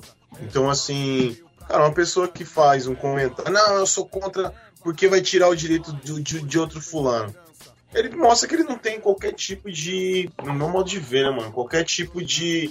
Ah, conhecimento mais profundo da história do Brasil, assim, sabe? Quantos, a minha quantos direitos nossos já foram tirados pra. Cara, tudo tempo, mano. A gente né? tá falando, olha o assunto que a gente falou anteriormente, tá ligado? Falou assim, ah, mas tá. Então, esse direito você agora vai bater o pé. Por que você não bate o pé para falar sobre o direito da criança em situação de rua? O que você não vai fazer, entendeu? Por que você não fala que você é contra a criança em situação de rua? A criança está né, em situação de vulnerabilidade total, social total, sabe? Enfim, mano, mas assim, eu acho que é uma. É, é absurdo mesmo, assim. Você tem que, tipo, porque você tem que ser didático, tá ligado? Com uma coisa que é básica, assim. Você fala, mano, é uma questão que ela não é uma questão de você ser contra ou a favor, simplesmente. É uma questão de entender o processo. Por exemplo, cara, um monte de cara que é contrário usa aí países, por exemplo, os Estados Unidos como referência. Ah, porque a economia americana. Cara, as universidades nos Estados Unidos tem uma parada lá que se chama HBCU, HBCU, tá ligado? É, colé, é, faculdades e universidades historicamente negras, tá ligado? Cara, a Howard, por exemplo, ela foi fundada em 1867. 1867. A USP tem 90 anos de idade, tá ligado? A USP é do século 20. Mano, desde 1867, e não foi a primeira existe uma universidade só para pretas e pretos nos Estados Unidos. Porque teve o quê? Teve o fim da guerra. Aqui também teve segregação de todos os tipos, ainda tem. Só que assim, olha como, olha como é colocada a situação, entendeu? E aí, assim, esse mesmo lugar que serve de referência para um monte de coisa, para outras coisas eles são totalmente ignorados, sabe? são totalmente ignorados, as experiências são totalmente descaracterizadas, sabe? Então se usa os Estados Unidos para falar de referência de várias outras coisas, mas algumas referências que são muito importantes para a gente não se fala, sabe? Então é muito doido isso também, assim, é a maneira como tudo isso é colocado, cara. Sobre ser preto na USP, irmão, aí, eu fiz filosofia. Sei lá, mano, como, como avaliar isso, mas no meu modo de ver, a filosofia é um dos cursos mais racistas da USP, assim, sabe? Desde o conteúdo programático, porque se você fala sobre filosofia africana, o professor simplesmente fala, cara, sai da sala, tá ligado? Você não, não existe isso, não existe. Não existe filosofia fora da, da, da, da, Grécia, fora da Europa. Tem professor, ainda hoje, no ano de 2016, que fala só é possível fazer filosofia em alemão ou em grego, como o Heidegger falou. E o Heidegger, que é um dos grandes filósofos é, do Ocidente e foi reitor da Universidade de Berlim na época do, do, do Reich e do Hitler, tá ligado? Então, assim, esses caras, é, mano, é isso, é isso, tá ligado?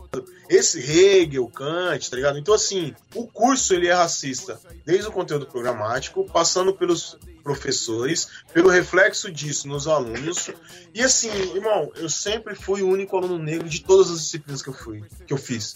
Já fiz disciplina com 80 pessoas, já fiz disciplina com 20, já fiz disciplina com 6, tá ligado? Com 5. E eu sempre fui o único aluno preto, sabe? Por, por, por diversos motivos. Ou pela rapaziada não conseguir entrar, ou pela rapaziada não se interessar pelo curso porque não diz nada sobre nós. Mesmo assim, sabe? É uma elite intelectual que faz filosofia de maneira elitista, sabe? É preciso falar alemão, é preciso falar o francês. Ah, mas precisa ler o texto. Ok, que precisa ler o texto, mas assim, é, você falar que só é possível, você só consegue ter acesso a um texto, sabe, fundamental para você fazer a disciplina, se você souber falar alemão num país que ninguém sabe falar alemão, é ridículo, tá ligado? Simplesmente ridículo. E é assim, é assim é que funcionam as coisas na USP, tá ligado? Os processos, por exemplo, na filosofia, os processos de pós-graduação são todos feitos diretamente com o professor, não tem edital, sabe? Então, processo, experiência de ter sido um aluno negro no curso de filosofia da USP é, me trouxe várias experiências, assim, sabe? De, por exemplo, saber o lugar que eles querem para mim, tá ligado? E pros meus. Saber como que eles veem os nossos, como que eles enxergam os nossos conhecimentos, tá ligado? De que maneira que eles enxergam a nossa presença na universidade, tá ligado? Mas a fita é essa, mano, tá ligado? É tipo assim, você tá vivendo um preto no curso de filosofia. Se você se posiciona como preto, você é um inimigo, tipo assim, você na verdade tá em campo minado.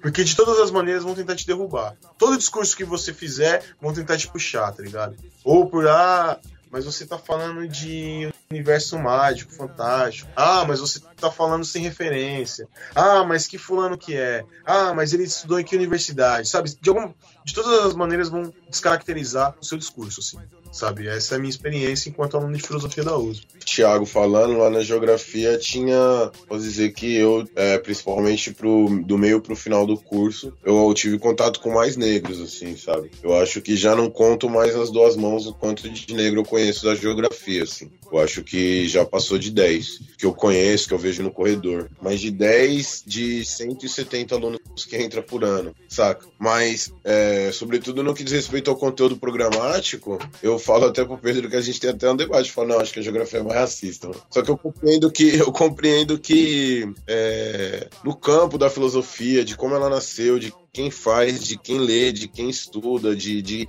para quem de quem escreve para quem, né, mano? Parte 1, até falando uma letra, depois eu fui pesquisar porque ele fala assim, escrevo para, enfim, ele fala escrevo para diarista e para empregada doméstica, diferente de Schopenhauer. Eu falei, mano, por que, que ele fala isso? Depois fui descobrir que é porque o tal do Schopenhauer falava, mano, se você quer estudar, se você entender Schopenhauer, você tem que estudar muitos anos e, e eu escrevo para quem tem que entender Schopenhauer assim, não escrevo pra qualquer um, tá ligado? Ô, ô Thiago, e, e, mesmo com o legado do Milton Santos, mano, você ainda assim, é, na, na, geografia? É, então, é, mano, na verdade, se fala muita coisa do Milton Santos lá, menos que ele, é, menos que ele era preto, assim, sabe?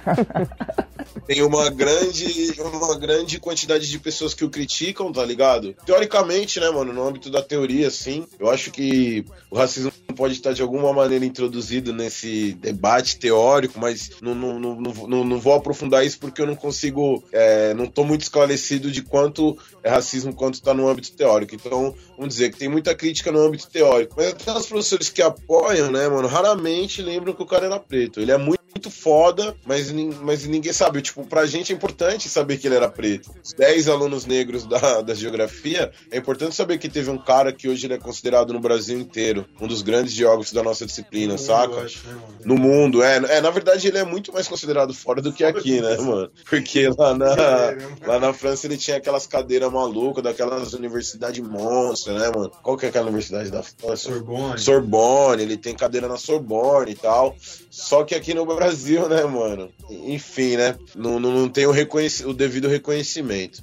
Então, assim, o que eu ia falar aqui também na questão da montagem do curso, na USP, cara, porque eu tenho contato, tive contato com cursos em outros estados, mas na USP, especificamente, a composição do curso, ela é a teoria, né, mano, predominante no curso é o marxismo e todas as suas é, correntes e vertentes, tá ligado? Europeia, né, mano? E, e limitada nisso, e limitada nisso. Tanto que eu estudo quilombo lá, mano.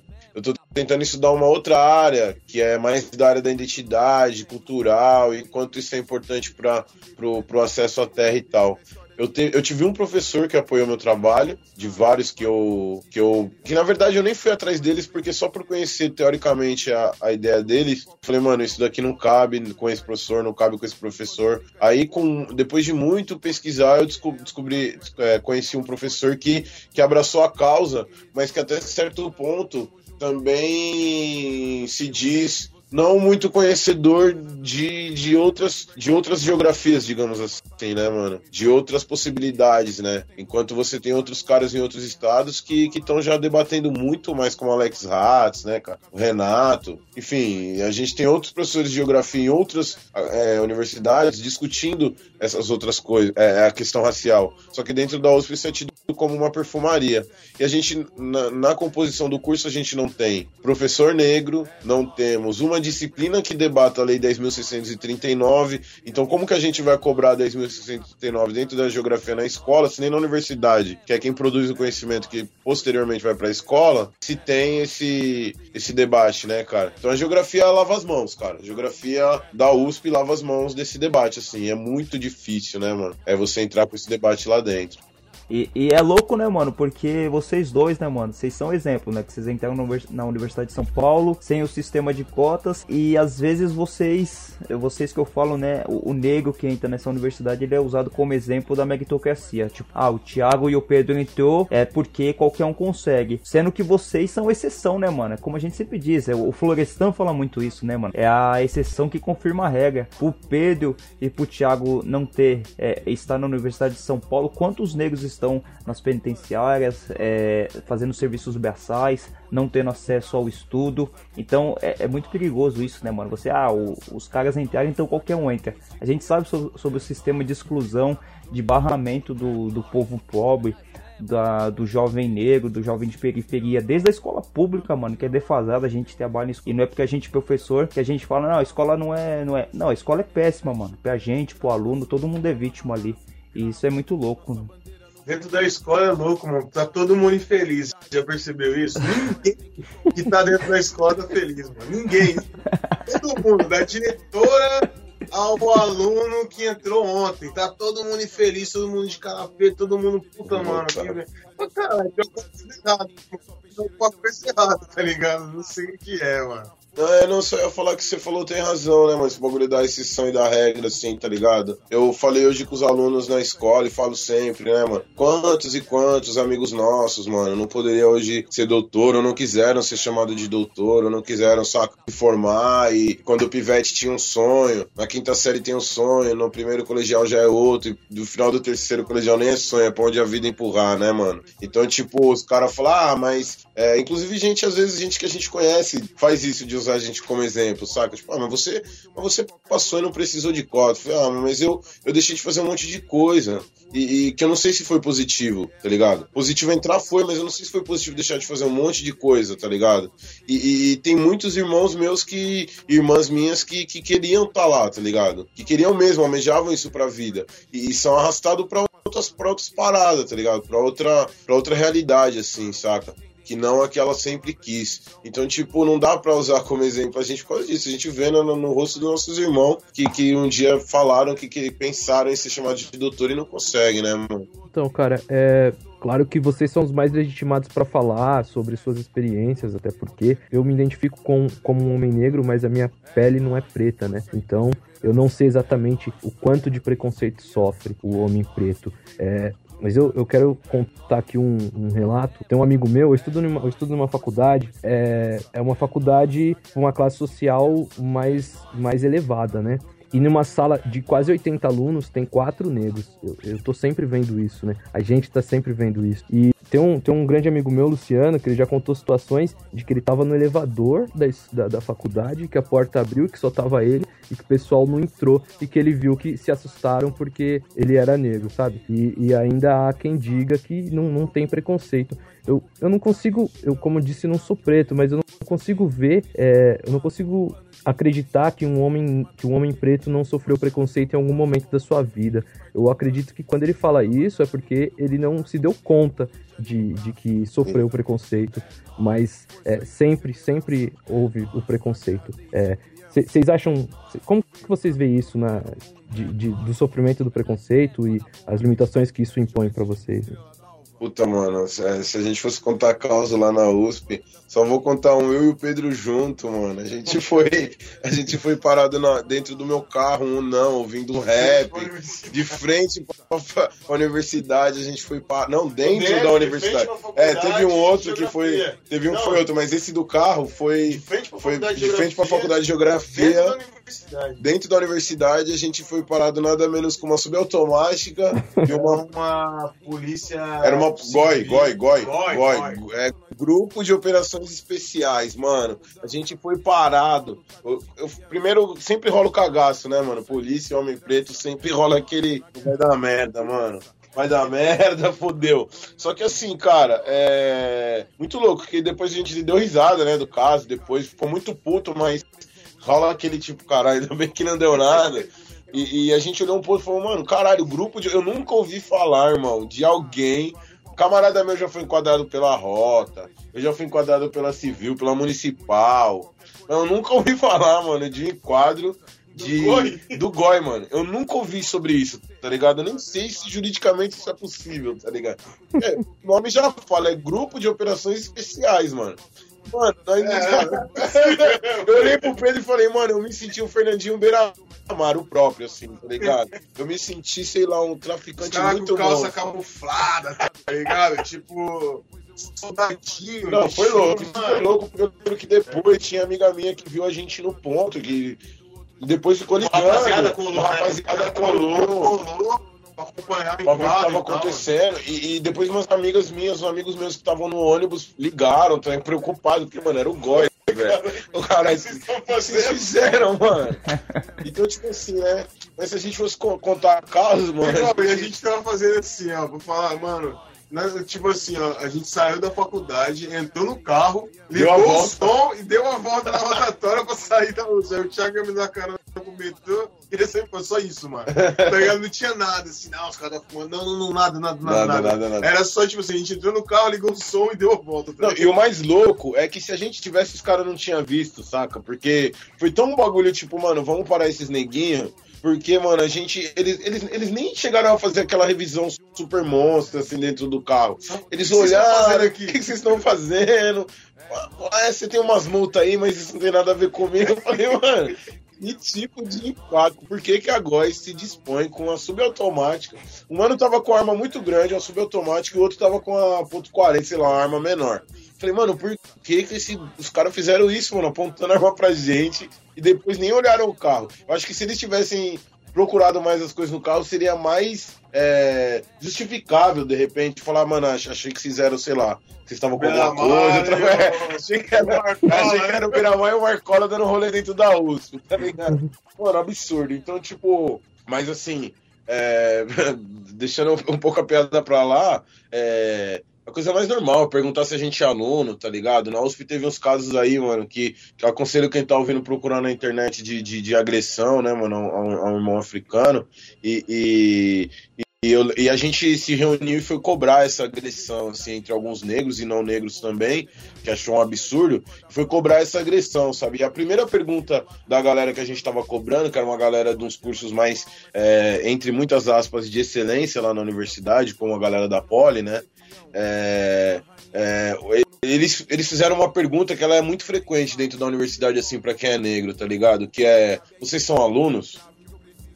Tipo, essa pergunta, é, na hora eu, eu, eu, senti vontade de voar na garganta do cara que fez essa pergunta, tá ligado? Porque no CPU só entra aluno ou funcionário, tá ligado? Então, tipo, que tipo de pergunta é essa, né, mano? E, e esse é, é, o racismo cotidiano que a gente vive dia a dia lá, né, mano? Todo dia, assim, tem alguma professora que faz uma piada, um que é sempre uma piada ou um comentário, né, meu? Ou, ou, ou desacredita da sua cultura de alguma maneira, né, meu?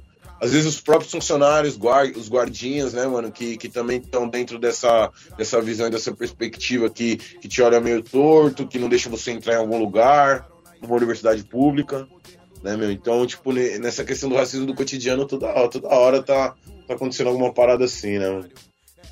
Escopeta, muita treta, vagabundo. O Brasil teve zumbi, precisa de um segundo. O Brasil de marrim, só peixeiro então idoso, paraíso da raça. Tratou nós na foice, foi-se o tempo de esperar mudança. Predestinado a lutar desde criança.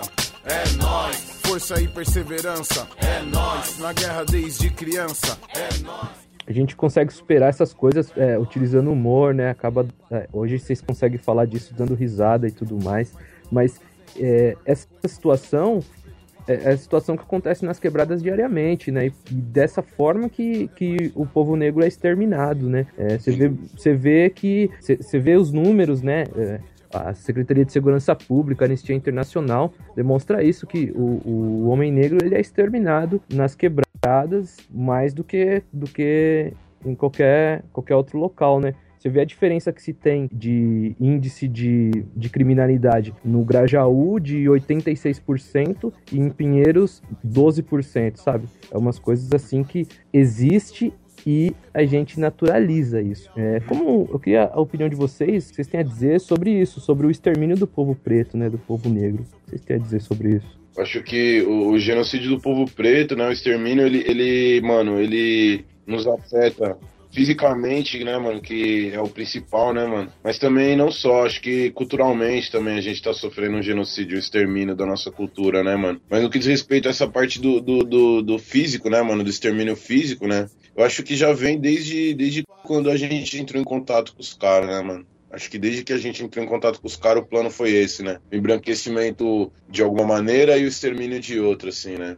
Eu não sei, mano. Eu, eu, eu, eu de verdade, assim, estudei um pouco sobre isso e não consigo compreender como como que se justifica esses números serem tão absurdos assim, tá ligado? Óbvio que a gente faz um, um, uma análise sociológica, histórica do porquê isso acontece, mas eu não entendo como que isso é tão justificável assim, saca? Como que a, a população ou não vê, ou não enxerga, ou, ou tem uma análise diferente da minha, mas como que ela, ela, ela reage de uma maneira. Compassiva, dizer, né?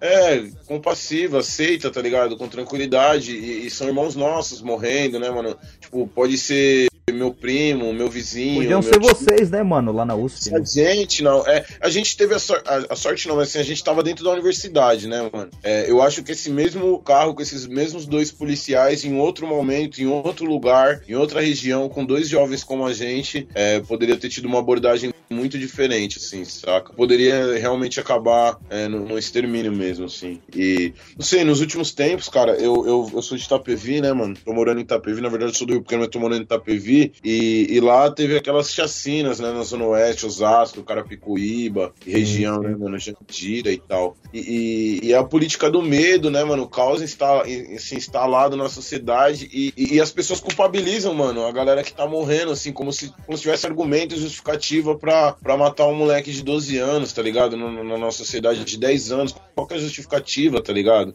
Como aquele caso do, do, do moleque que os policiais falaram que ele ele trocou tiro enquanto ele dirigia e ele tinha 11 anos. Tá e no carro automático, né, mano? Carro automático, que absurdo, mano. Como, pô, eu, eu fico imaginando, é. cara.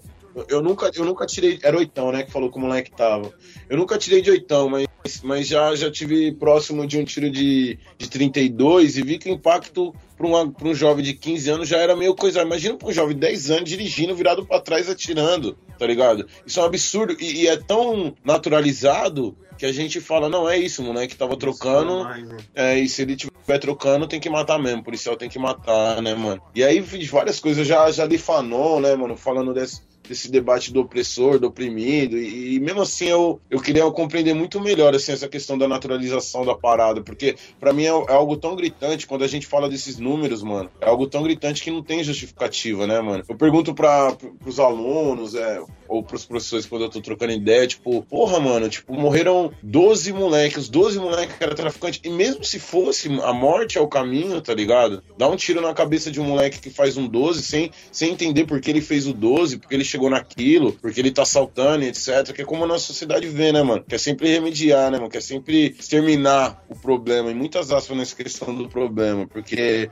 se a gente fosse exterminar o problema mesmo, a, a, a, o jogo estaria diferente. A gente estaria, sei lá, mano. Ó, brisa. Eu fico até impactado com esse assunto porque eu eu não, eu não sei, eu não consigo entender como que. Mais do que como. Eu, eu entendo mais por que, que os policiais fazem isso. Porque tem o jogo psicológico, porque tem o racismo, tem, tem o ódio, né, mano? Tem, tem aqueles filmes que falam de policial, você vê o, o ódio como a, a, profissão deles é, é, como eles organizam a profissão deles, né, mano? Então isso dá até para entender mais do que a, a, aceitação da população. A aceitação da população eu fico perdido quando eu tento fazer uma análise, assim, tá ligado? Então é mais ou menos isso, assim, que eu acho. Mas eu acho que tem alguns grupos que eu queria, assim, que eu vejo que estão trabalhando em relação a isso, né, mano? Tipo, a galera de Salvador lá, que não tá só em Salvador, tá, tá já expandido no, no Brasil, mas a Reaja, né, mano? Essa, pô, é um, um grupo que eu, que eu tenho bastante apreço assim, porque eles trabalham sobre a questão do genocídio, saca? Tipo, não só, não só esse físico, mas também o cultural e direta e indiretamente, tá ligado? Então eu acho que a gente precisa,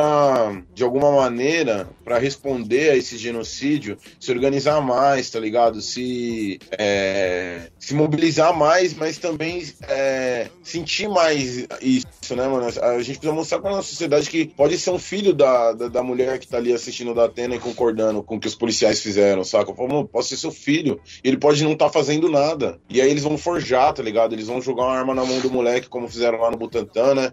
É, deram, tipo, colocaram a arma na mão do moleque, dispararam os tiros pro chão e, e, falaram que o moleque trocou tiro com ele, a câmera filmou tudo, tá ligado? Então, quantos e quantos, mano, isso são os números oficiais, né? Exato. A gente tem que compreender que a gente tá num estado que esconde os números oficiais, assim como a universidade são reais, os né? números reais, né, mano? Eles colocam os números oficiais, mas escondem os números reais. Então, assim, quantos e quantos menor que desaparecem das suas quebradas, somem, simplesmente somem e não estão sendo jogados nos lugares, e não estão sendo enterrados, não estão sendo queimados, enfim. E coisas mais absurdas ainda, por mais que possa parecer radical, mano, é o que acontece, a gente tá ligado, que é sempre aconteceu. O Racionais falava do grupo de extermínio na década de 90, né, mano? Eles estão ainda aí de capuz preto, mas eles também estão matando com a farda cinza e eles estão sendo de certa maneira, eles estão. É legal o que eles estão fazendo. Dando legal 111 tiros no palio no, em cinco meninos desarmados e todo mundo acha normal, né, mano? Todo mundo acha normal e o Estado, de certa forma, abraça. Legitima, né, mano? Sim, e, e é, um, é uma tiração muito grande. Quando se fala que foram 111 tiros, esse, esse número não é por acaso. é simbólico, não, né, mano? É, é, é uma alusão, sim, ao Carandiru, sem dúvida. Mano, e... sobre esse lance do extermínio, cara, o Pedro, tá ligado? Eu tenho uma, uma opinião de que eu acho que ele é. Ele é muito bem arquitetado, muito bem planejado, e ele é uma ação, né? Uma ação conjunta, como é que se diz? Uma ação extensiva é, proposital, assim, sabe? Planejada, arquitetada, sistematizada e executada, tá ligado? Porque eu acho que esse processo, esse, essa, esse extermínio, esse genocídio, ele vem passando por diversas fases e a fase agora é extermínio físico, sabe? É o genocídio físico. Porque os números, é, não é mais acidente, isso tá mais comprovado, tá ligado? Porque assim, os números nunca diminuem, eles, ou eles se mantêm ou eles aumentam. Então não tem como ser justificado um acidente, tá ligado? É, o Estado tá mais que ciente do que acontece, porque já foi citado pela ONU, por. Enfim, o Estado mesmo produz números que, apesar de esconder os reais, os números oficiais que escondem os reais já são absurdos, sabe? Então, nem os números oficiais conseguem camuflar é, o tamanho da matança. Então, assim, no meu modo de ver, não tem outra, não tem outra maneira de enxergar isso a não ser como um, um trabalho arquitetado pelo Estado, assim, sabe? E sendo posto em prática. Então, carta branca para matar é, grupos de extermínio que tem fonte e origem dentro das polícias e guardas municipais, tá ligado? Então, assim, o negócio é bem arquitetado, ele tá diretamente ligado ao Estado, e esses crimes nunca são investigados, nunca são investigados, a não ser que tenha um grande apelo popular, por exemplo, esse caso dos cinco garotos aí que... Emoji, né? Emoji, exatamente. Pô, morreu um moleque aqui em Suzano, é, os caras jogaram ele dentro de, um, de, um, de, um, de uma vala não, jogaram ele, de, eh, jogaram as roupas dele. Um moleque menor. A polícia correu atrás dele, isso faz uns dois anos. Jogou a roupa dele numa vala e pegou o corpo dele, levou pra serra, jogou de cima da ribanceira na serra, tá ligado? E assim, é, mano, isso mais um caso dentre outros. Então, assim, é uma, é, é, um, é, uma, é uma. São ações muito bem arquitetadas, assim. Não tem, não tem investigação posterior, ninguém é punido, os crimes acontecem sempre da mesma forma, todo mundo tá mais que ciente, tá ligado? Então, assim, é, eu acho que a maneira da gente combater isso é se organizando, porque isso sim é de fato crime organizado. O crime organizado, ele tem as cores do estado de São Paulo, tá ligado? É, ele, ele, ele, ele responde a uma elite paulista e paulistana, tá ligado? Que tá no governo do estado há muito tempo. É um governo sangue, sangue, é, sanguinário, tá ligado? Mesmo assim. E os números provam isso, tá ligado? É, mano. A gente para pra pensar. Eu tava passando no metrô esse dia, eu tava vendo isso. Cara, vai ter um cartaz lá de, de concurso pra polícia, não sei quantos mais mil polícias os caras vão colocar na rua. Todo ano tem concurso pra polícia, tá ligado? Então, assim, é, no meu modo de ver, é um plano é, que tem diversos estágios, diversas etapas, e quem tá colocando isso adiante é sempre o mesmo grupo, que vai, vai passando o cetro, tá ligado? De vô para filho, para neto, e assim por aí vai. E, cara, a maneira da gente se organizar, da, da gente combater com isso é se organizar mesmo, assim, sabe? Organizar a sociedade civil, tá ligado? Organizar a nossa comunidade, assim, é, com informação, com. Não sei de que maneira, eu acho que uma coisa que a gente precisa é organização jurídica, tá ligado? Para conseguir bater de frente de alguma maneira, tá ligado? Não sei como fazer isso por conta de todas as dificuldades que a gente tem com relação ao jurídico, tá ligado? Ao judiciário no Brasil, principalmente judiciário para pobre, tá ligado? E a gente vive num, num, num, regime de pena de morte, tá ligado? Que você é julgado por juízes que andam de capuz preto, tá ligado? Na madrugada e que julgam você sem passar por qualquer tipo de tribunal e simplesmente se você estiver num lugar que é considerado por essas pessoas um lugar de que você não deveria estar, você vai ser morto e ponto. E já era, tá ligado? E é isso que, que, que, acontece, todo mundo sabe. Todo mundo sabe. Então, por que, que eu acho que é arquitetado também? É, existe todo um, um, um, um, aparato que justifica isso, que dá sustento. Hum. São é, o, o, poder que essas pessoas cada vez mais têm diante da opinião pública, tá ligado? A invisibilidade desses casos na grande mídia. Porque se fala no programa do Datena, mas no, no, no, Jornal Nacional não se toca nesse assunto, tá ligado? Ou quando se toca, se fala de uma maneira sempre enviesada. Enfim, então eu acho que assim, existe uma série de aparatos que são utilizados para fazer com que essa, essa matança previamente organizada e arquitetada aconteça, apareça sempre que é um acidente. E é um acidente justificável, porque são garotos que, ah, mas um tinha sido preso. Ah, mas um tava com a arma. Ah, mas o irmão de fulano matou um polícia. Sabe? Como se a gente vivesse num país com pena de morte, sabe? Enfim. Mas eu acho que é a maneira da gente conseguir sair disso é se organizando mesmo, assim, tá ligado? Essas organizações, assim, que têm se mostrado bastante resistentes e têm eficientes até certa maneira, mas o, o, o, estrago é tão grande, mano, que a organização ela tem que ser muito maior do que a gente tem conseguido no momento, tá ligado? Porque os números são, sei lá, mano, quantos jovens, é, se a gente pegar quantos jovens vão morrer nesse final de semana de hoje até domingo à noite, cara, você sabe que vai morrer muita gente, tá ligado? Eu sei, todos nós quatro sabemos que vai morrer muita gente. E quais são os perfis dessas pessoas, tá ligado? Pra quem acha difícil definir pra dar cota, pergunta quem são os pretos pra rota. Sua inteligência esgota minha paciência. Sua tese de mestrado é parte da minha vivência. Agora eu sei, eu entendi o jogo. Nem todo fogo é acidente, nem todo acidente é fogo. Louco, tô me jogando nos corre. Como dizer de rock, olha quem mata, olha quem morre.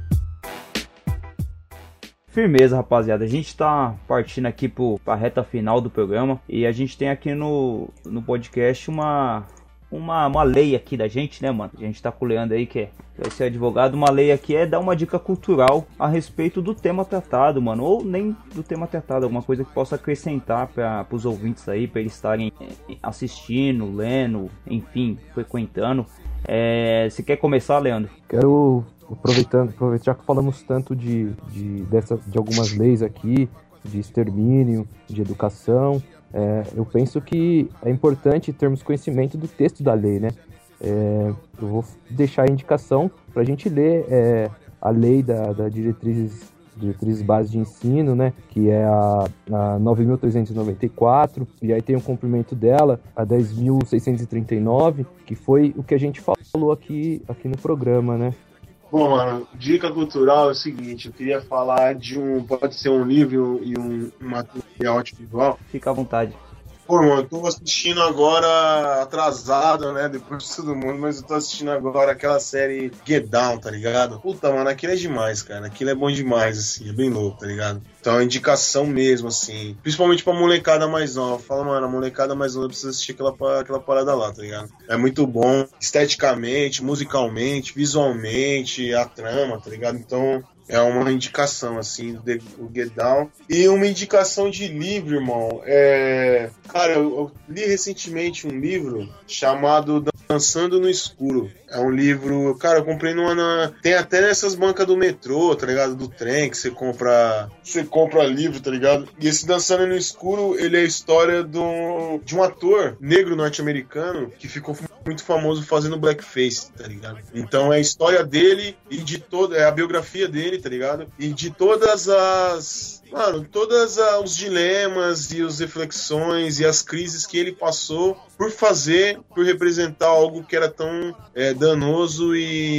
prejudicial para o nosso povo, assim, né? Que era blackface, mas quanto que aquilo foi, de certa maneira, também um instrumento para que ele conseguisse é, alçar altos voos, assim. Então é uma indicação, se chama Dançando no Escuro. Tá? O nome do autor acho que é Carl Phillips, se não me engano. Pode crer. Puta, mano, toda vez que eu vou falar alguma indicação de livro, eu fico perdido de. Eu passo um milhão de coisas na minha cabeça que seria da hora falar e tal. Então. Puta, foda. Vamos aí, mano. É, não sei, eu vou falar de, sei lá, de de repente um. um, um, um livro que me tocou bastante, que eu li já faz bastante tempo, por sinal, inclusive o Pedrão que me apresentou, que é o Black Boy, né? Do. Richard Wright. Richard Wright, certo. Esse livro é muito. Gostei muito. Esse livro que me tocou também, porque eu não consegui pensar em muita coisa agora que sempre que eu, eu me pego pra, pra falar de um livro, mas poderia citar, é, citar vários, sei lá. O do Marbles, falando do Malcolm X também, que foi talvez um dos últimos que eu li atrasado também. E.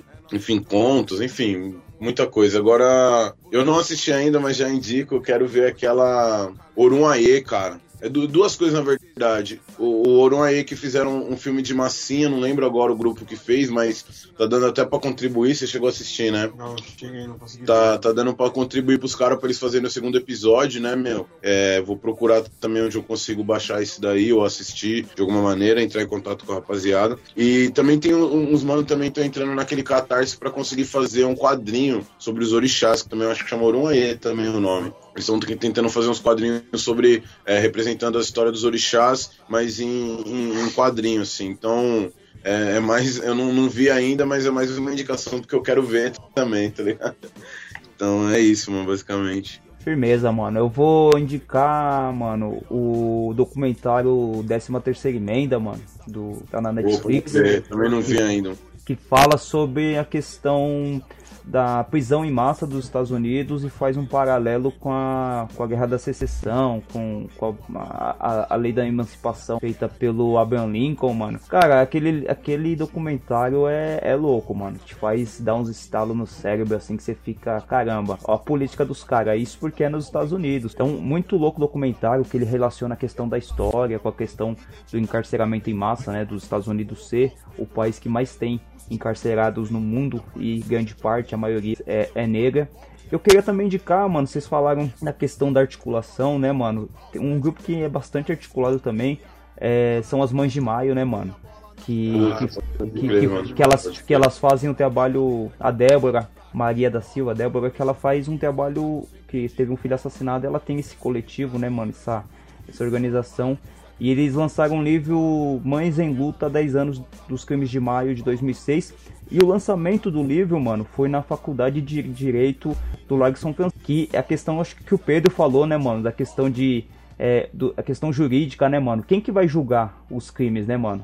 O, os caras lá do São Francisco vão ser os desembargadores, vão ser os juízes, vão ser os promotores de justiça. Então é importante, é simbólico lançar esse livro dentro da faculdade de direito, mano. Então, tanto o livro quanto o documentário. Firmeza, rapaziada. Eu acho que daria pra gente desenvolver esses assuntos aí a fundo, daria pra gente fazer mais duas, três horas de programa aí.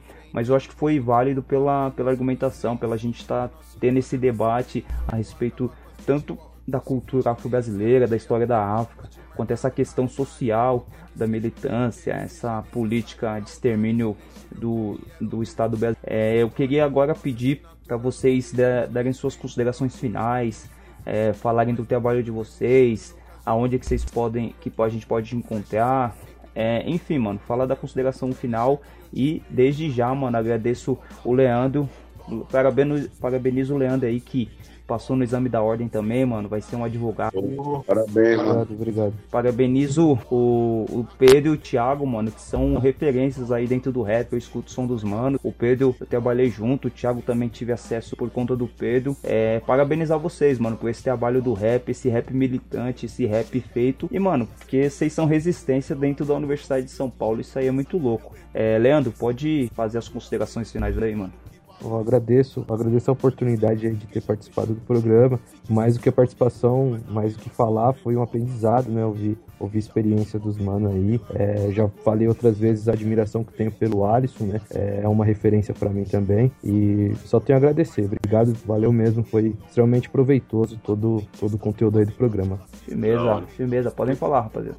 Então, mano. Aqui é o Pedro. Pô, Alisson, Leandro, mano, sem palavras, assim, obrigado mesmo pelo convite. Bem louco mesmo, assim, porque é uma ideia, uma conversa mesmo, assim, bem franca, tá ligado? A gente sente muito da hora de poder falar à vontade sobre as coisas que nos dizem respeito, são coisas que nos interessam, tá ligado? É, Pô, só tenho a agradecer mesmo, assim, tá ligado? Tanto pelo convite quanto pelo seu trampo, assim, porque, irmão, é, é aquela fita lá, tá ligado? É, não tem como nenhuma cultura, nenhuma expressão sobreviver sem mídia, assim, sabe? Sem mídia no sentido de sem um meio para que isso seja difundido e divulgado. Então, assim, o trabalho seu é fundamental, assim, tá ligado? Igual o trabalho de um outro mano, que é um parceiro, assim, que a gente, eu particularmente admiro também, o Jair, corte certo, tá ligado? Tá, mas ele participou no, no quinto programa aqui, a gente trocou uma ideia participou, com ele, mano. Eu ouvi, eu ouvi o programa com ele e tal, e ele é um cara, assim, que, mano, sem palavras, assim, porque é um, são, são pessoas, assim, que são indivíduos, indivíduos que são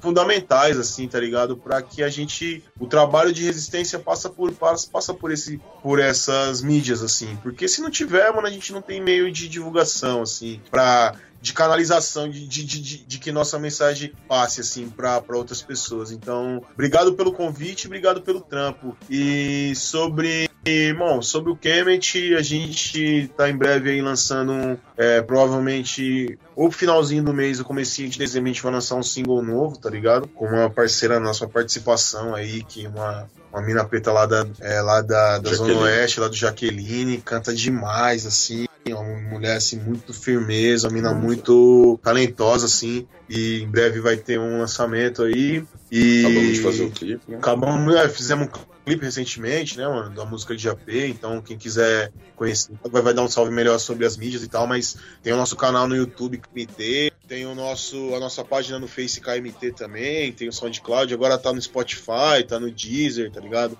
Google Play, então aos pouquinhos assim, o trabalho é independente, então a gente aos poucos vai conseguindo é, distribuir melhor assim, mas em breve tem coisas novas do Kemet e, mano, mais uma vez reforço, obrigado e boa noite, que a gente siga em paz aí com Deus aí pra continuar nossa luta, tá ligado? E Alisson, satisfação, gratidão pelo convite, por conhecer, por poder estar tá trocando essa ideia, falar um pouco é, do que a gente pensa, tá ligado? Gratidão pelo seu trampo, então, que, né, mano, como o Pedro falou da importância dele, né, da gente tá, tá aí nas mídias e tal. E, mano, falar assim que tudo pra gente resistir, pra gente ter contato com a nossa cultura, a gente precisa estar tá vivo, né, mano? Então, fazer um, é, né, mano, é um apelo pra nós mesmos, assim, enquanto povo, começar, começar não porque ninguém inventa roda, porque já tá sendo feito, mas assim, da maneira que, que você pode também fazer, fazer parte dessa, dessa luta contra o genocídio, né, mano? De algum, da maneira que você conseguir o mínimo já é muito para nós, né, mano? É, a, ajudar de alguma maneira na luta de Mães de Maio, como foi citado, da Reage, enfim, de, de outros grupos que vão vão estar contra e não só de grupos, às vezes você, da, da, da, maneira que você consegue, da maneira que você pode, você de alguma maneira pode estar tá ajudando assim a nossa, é, a nossa comunidade, né, mano? Eu acho que, por exemplo, estando vivo e conseguindo entrar na universidade, conseguir é, fazer o que você sonha, o que você quer, já é uma maneira de você virar uma referência, né, para alguém, pro seu vizinho que seja, né? Então acho que isso é importante pra gente quanto povo. Em relação ao KMT, mano, a gente tá, tá em várias, várias redes aí, estamos no Facebook como KMT KMT Contatos, dá pra achar a gente no Facebook, é, no YouTube KMT, é, no, no Spotify KMT Terra dos Pretos, né? Deezer. Deezer, no Instagram, no Google Play, no Google Play, enfim. Bateu o KMT lá, é, KMT Terra dos Pretos acha o, aplicativo e logo mais vai achar os singles que a gente tá lançando também. Basicamente é isso, né, mano? KMT também tá na luta, assim, do, do, como a gente falou, né? A gente é universitário, é, a gente tá terminando a graduação, né, cara? E, e eu, no meu caso, estou terminando a graduação, o Pedro já terminou, e a gente vai fazendo da forma que a gente consegue também, saca? Então, tipo, e de alguma, de alguma maneira a gente acredita que o KMT vem para fortalecer a nossa comunidade, assim, tanto para na, na questão da autoestima, né, mano? Porque a gente tem uma ideia de que se a gente fala de amor, a gente vai falar de amor a partir das nossas referências, né, mano? Então deixar de falar da, da deusa grega da beleza para falar de, de, de, de africanas, de Oxum, de, de Nefertiti, enfim. É, usando as nossas referências. Então a gente acredita que de alguma maneira a gente ajuda também a nossa comunidade, saca? Então o Carmité agradece a possibilidade de estar tá aí é, falando as nossas ideias e, e compartilha aí do, do sentimento de gratidão aí, certo? Valeu mesmo pela, pela força mesmo de compartilhar, mano. É quente mesmo, da hora, mano. É, é louco, assim, sabe? Tipo, fazer um trampo e ver que a rapaziada que tá no meio, assim, curte, compartilha, tá ligado? E, e difunde, assim, mano. Só agradece mesmo, Alisson, aí, mano. É, mano, sem palavras. Quando precisar, tiver também outras ideias, demorou, só dá um salve, tamo junto. Deixa os piques, os sempre de coma. Sem subtrair, nós divide e soma. Desacreditou, tio Lona. Aquela letra que faltava tá aqui, toma. Deixa os biques e os lagartos sempre de coma. Sem subtrair, nós divide e soma. Desacreditou, tio, toma.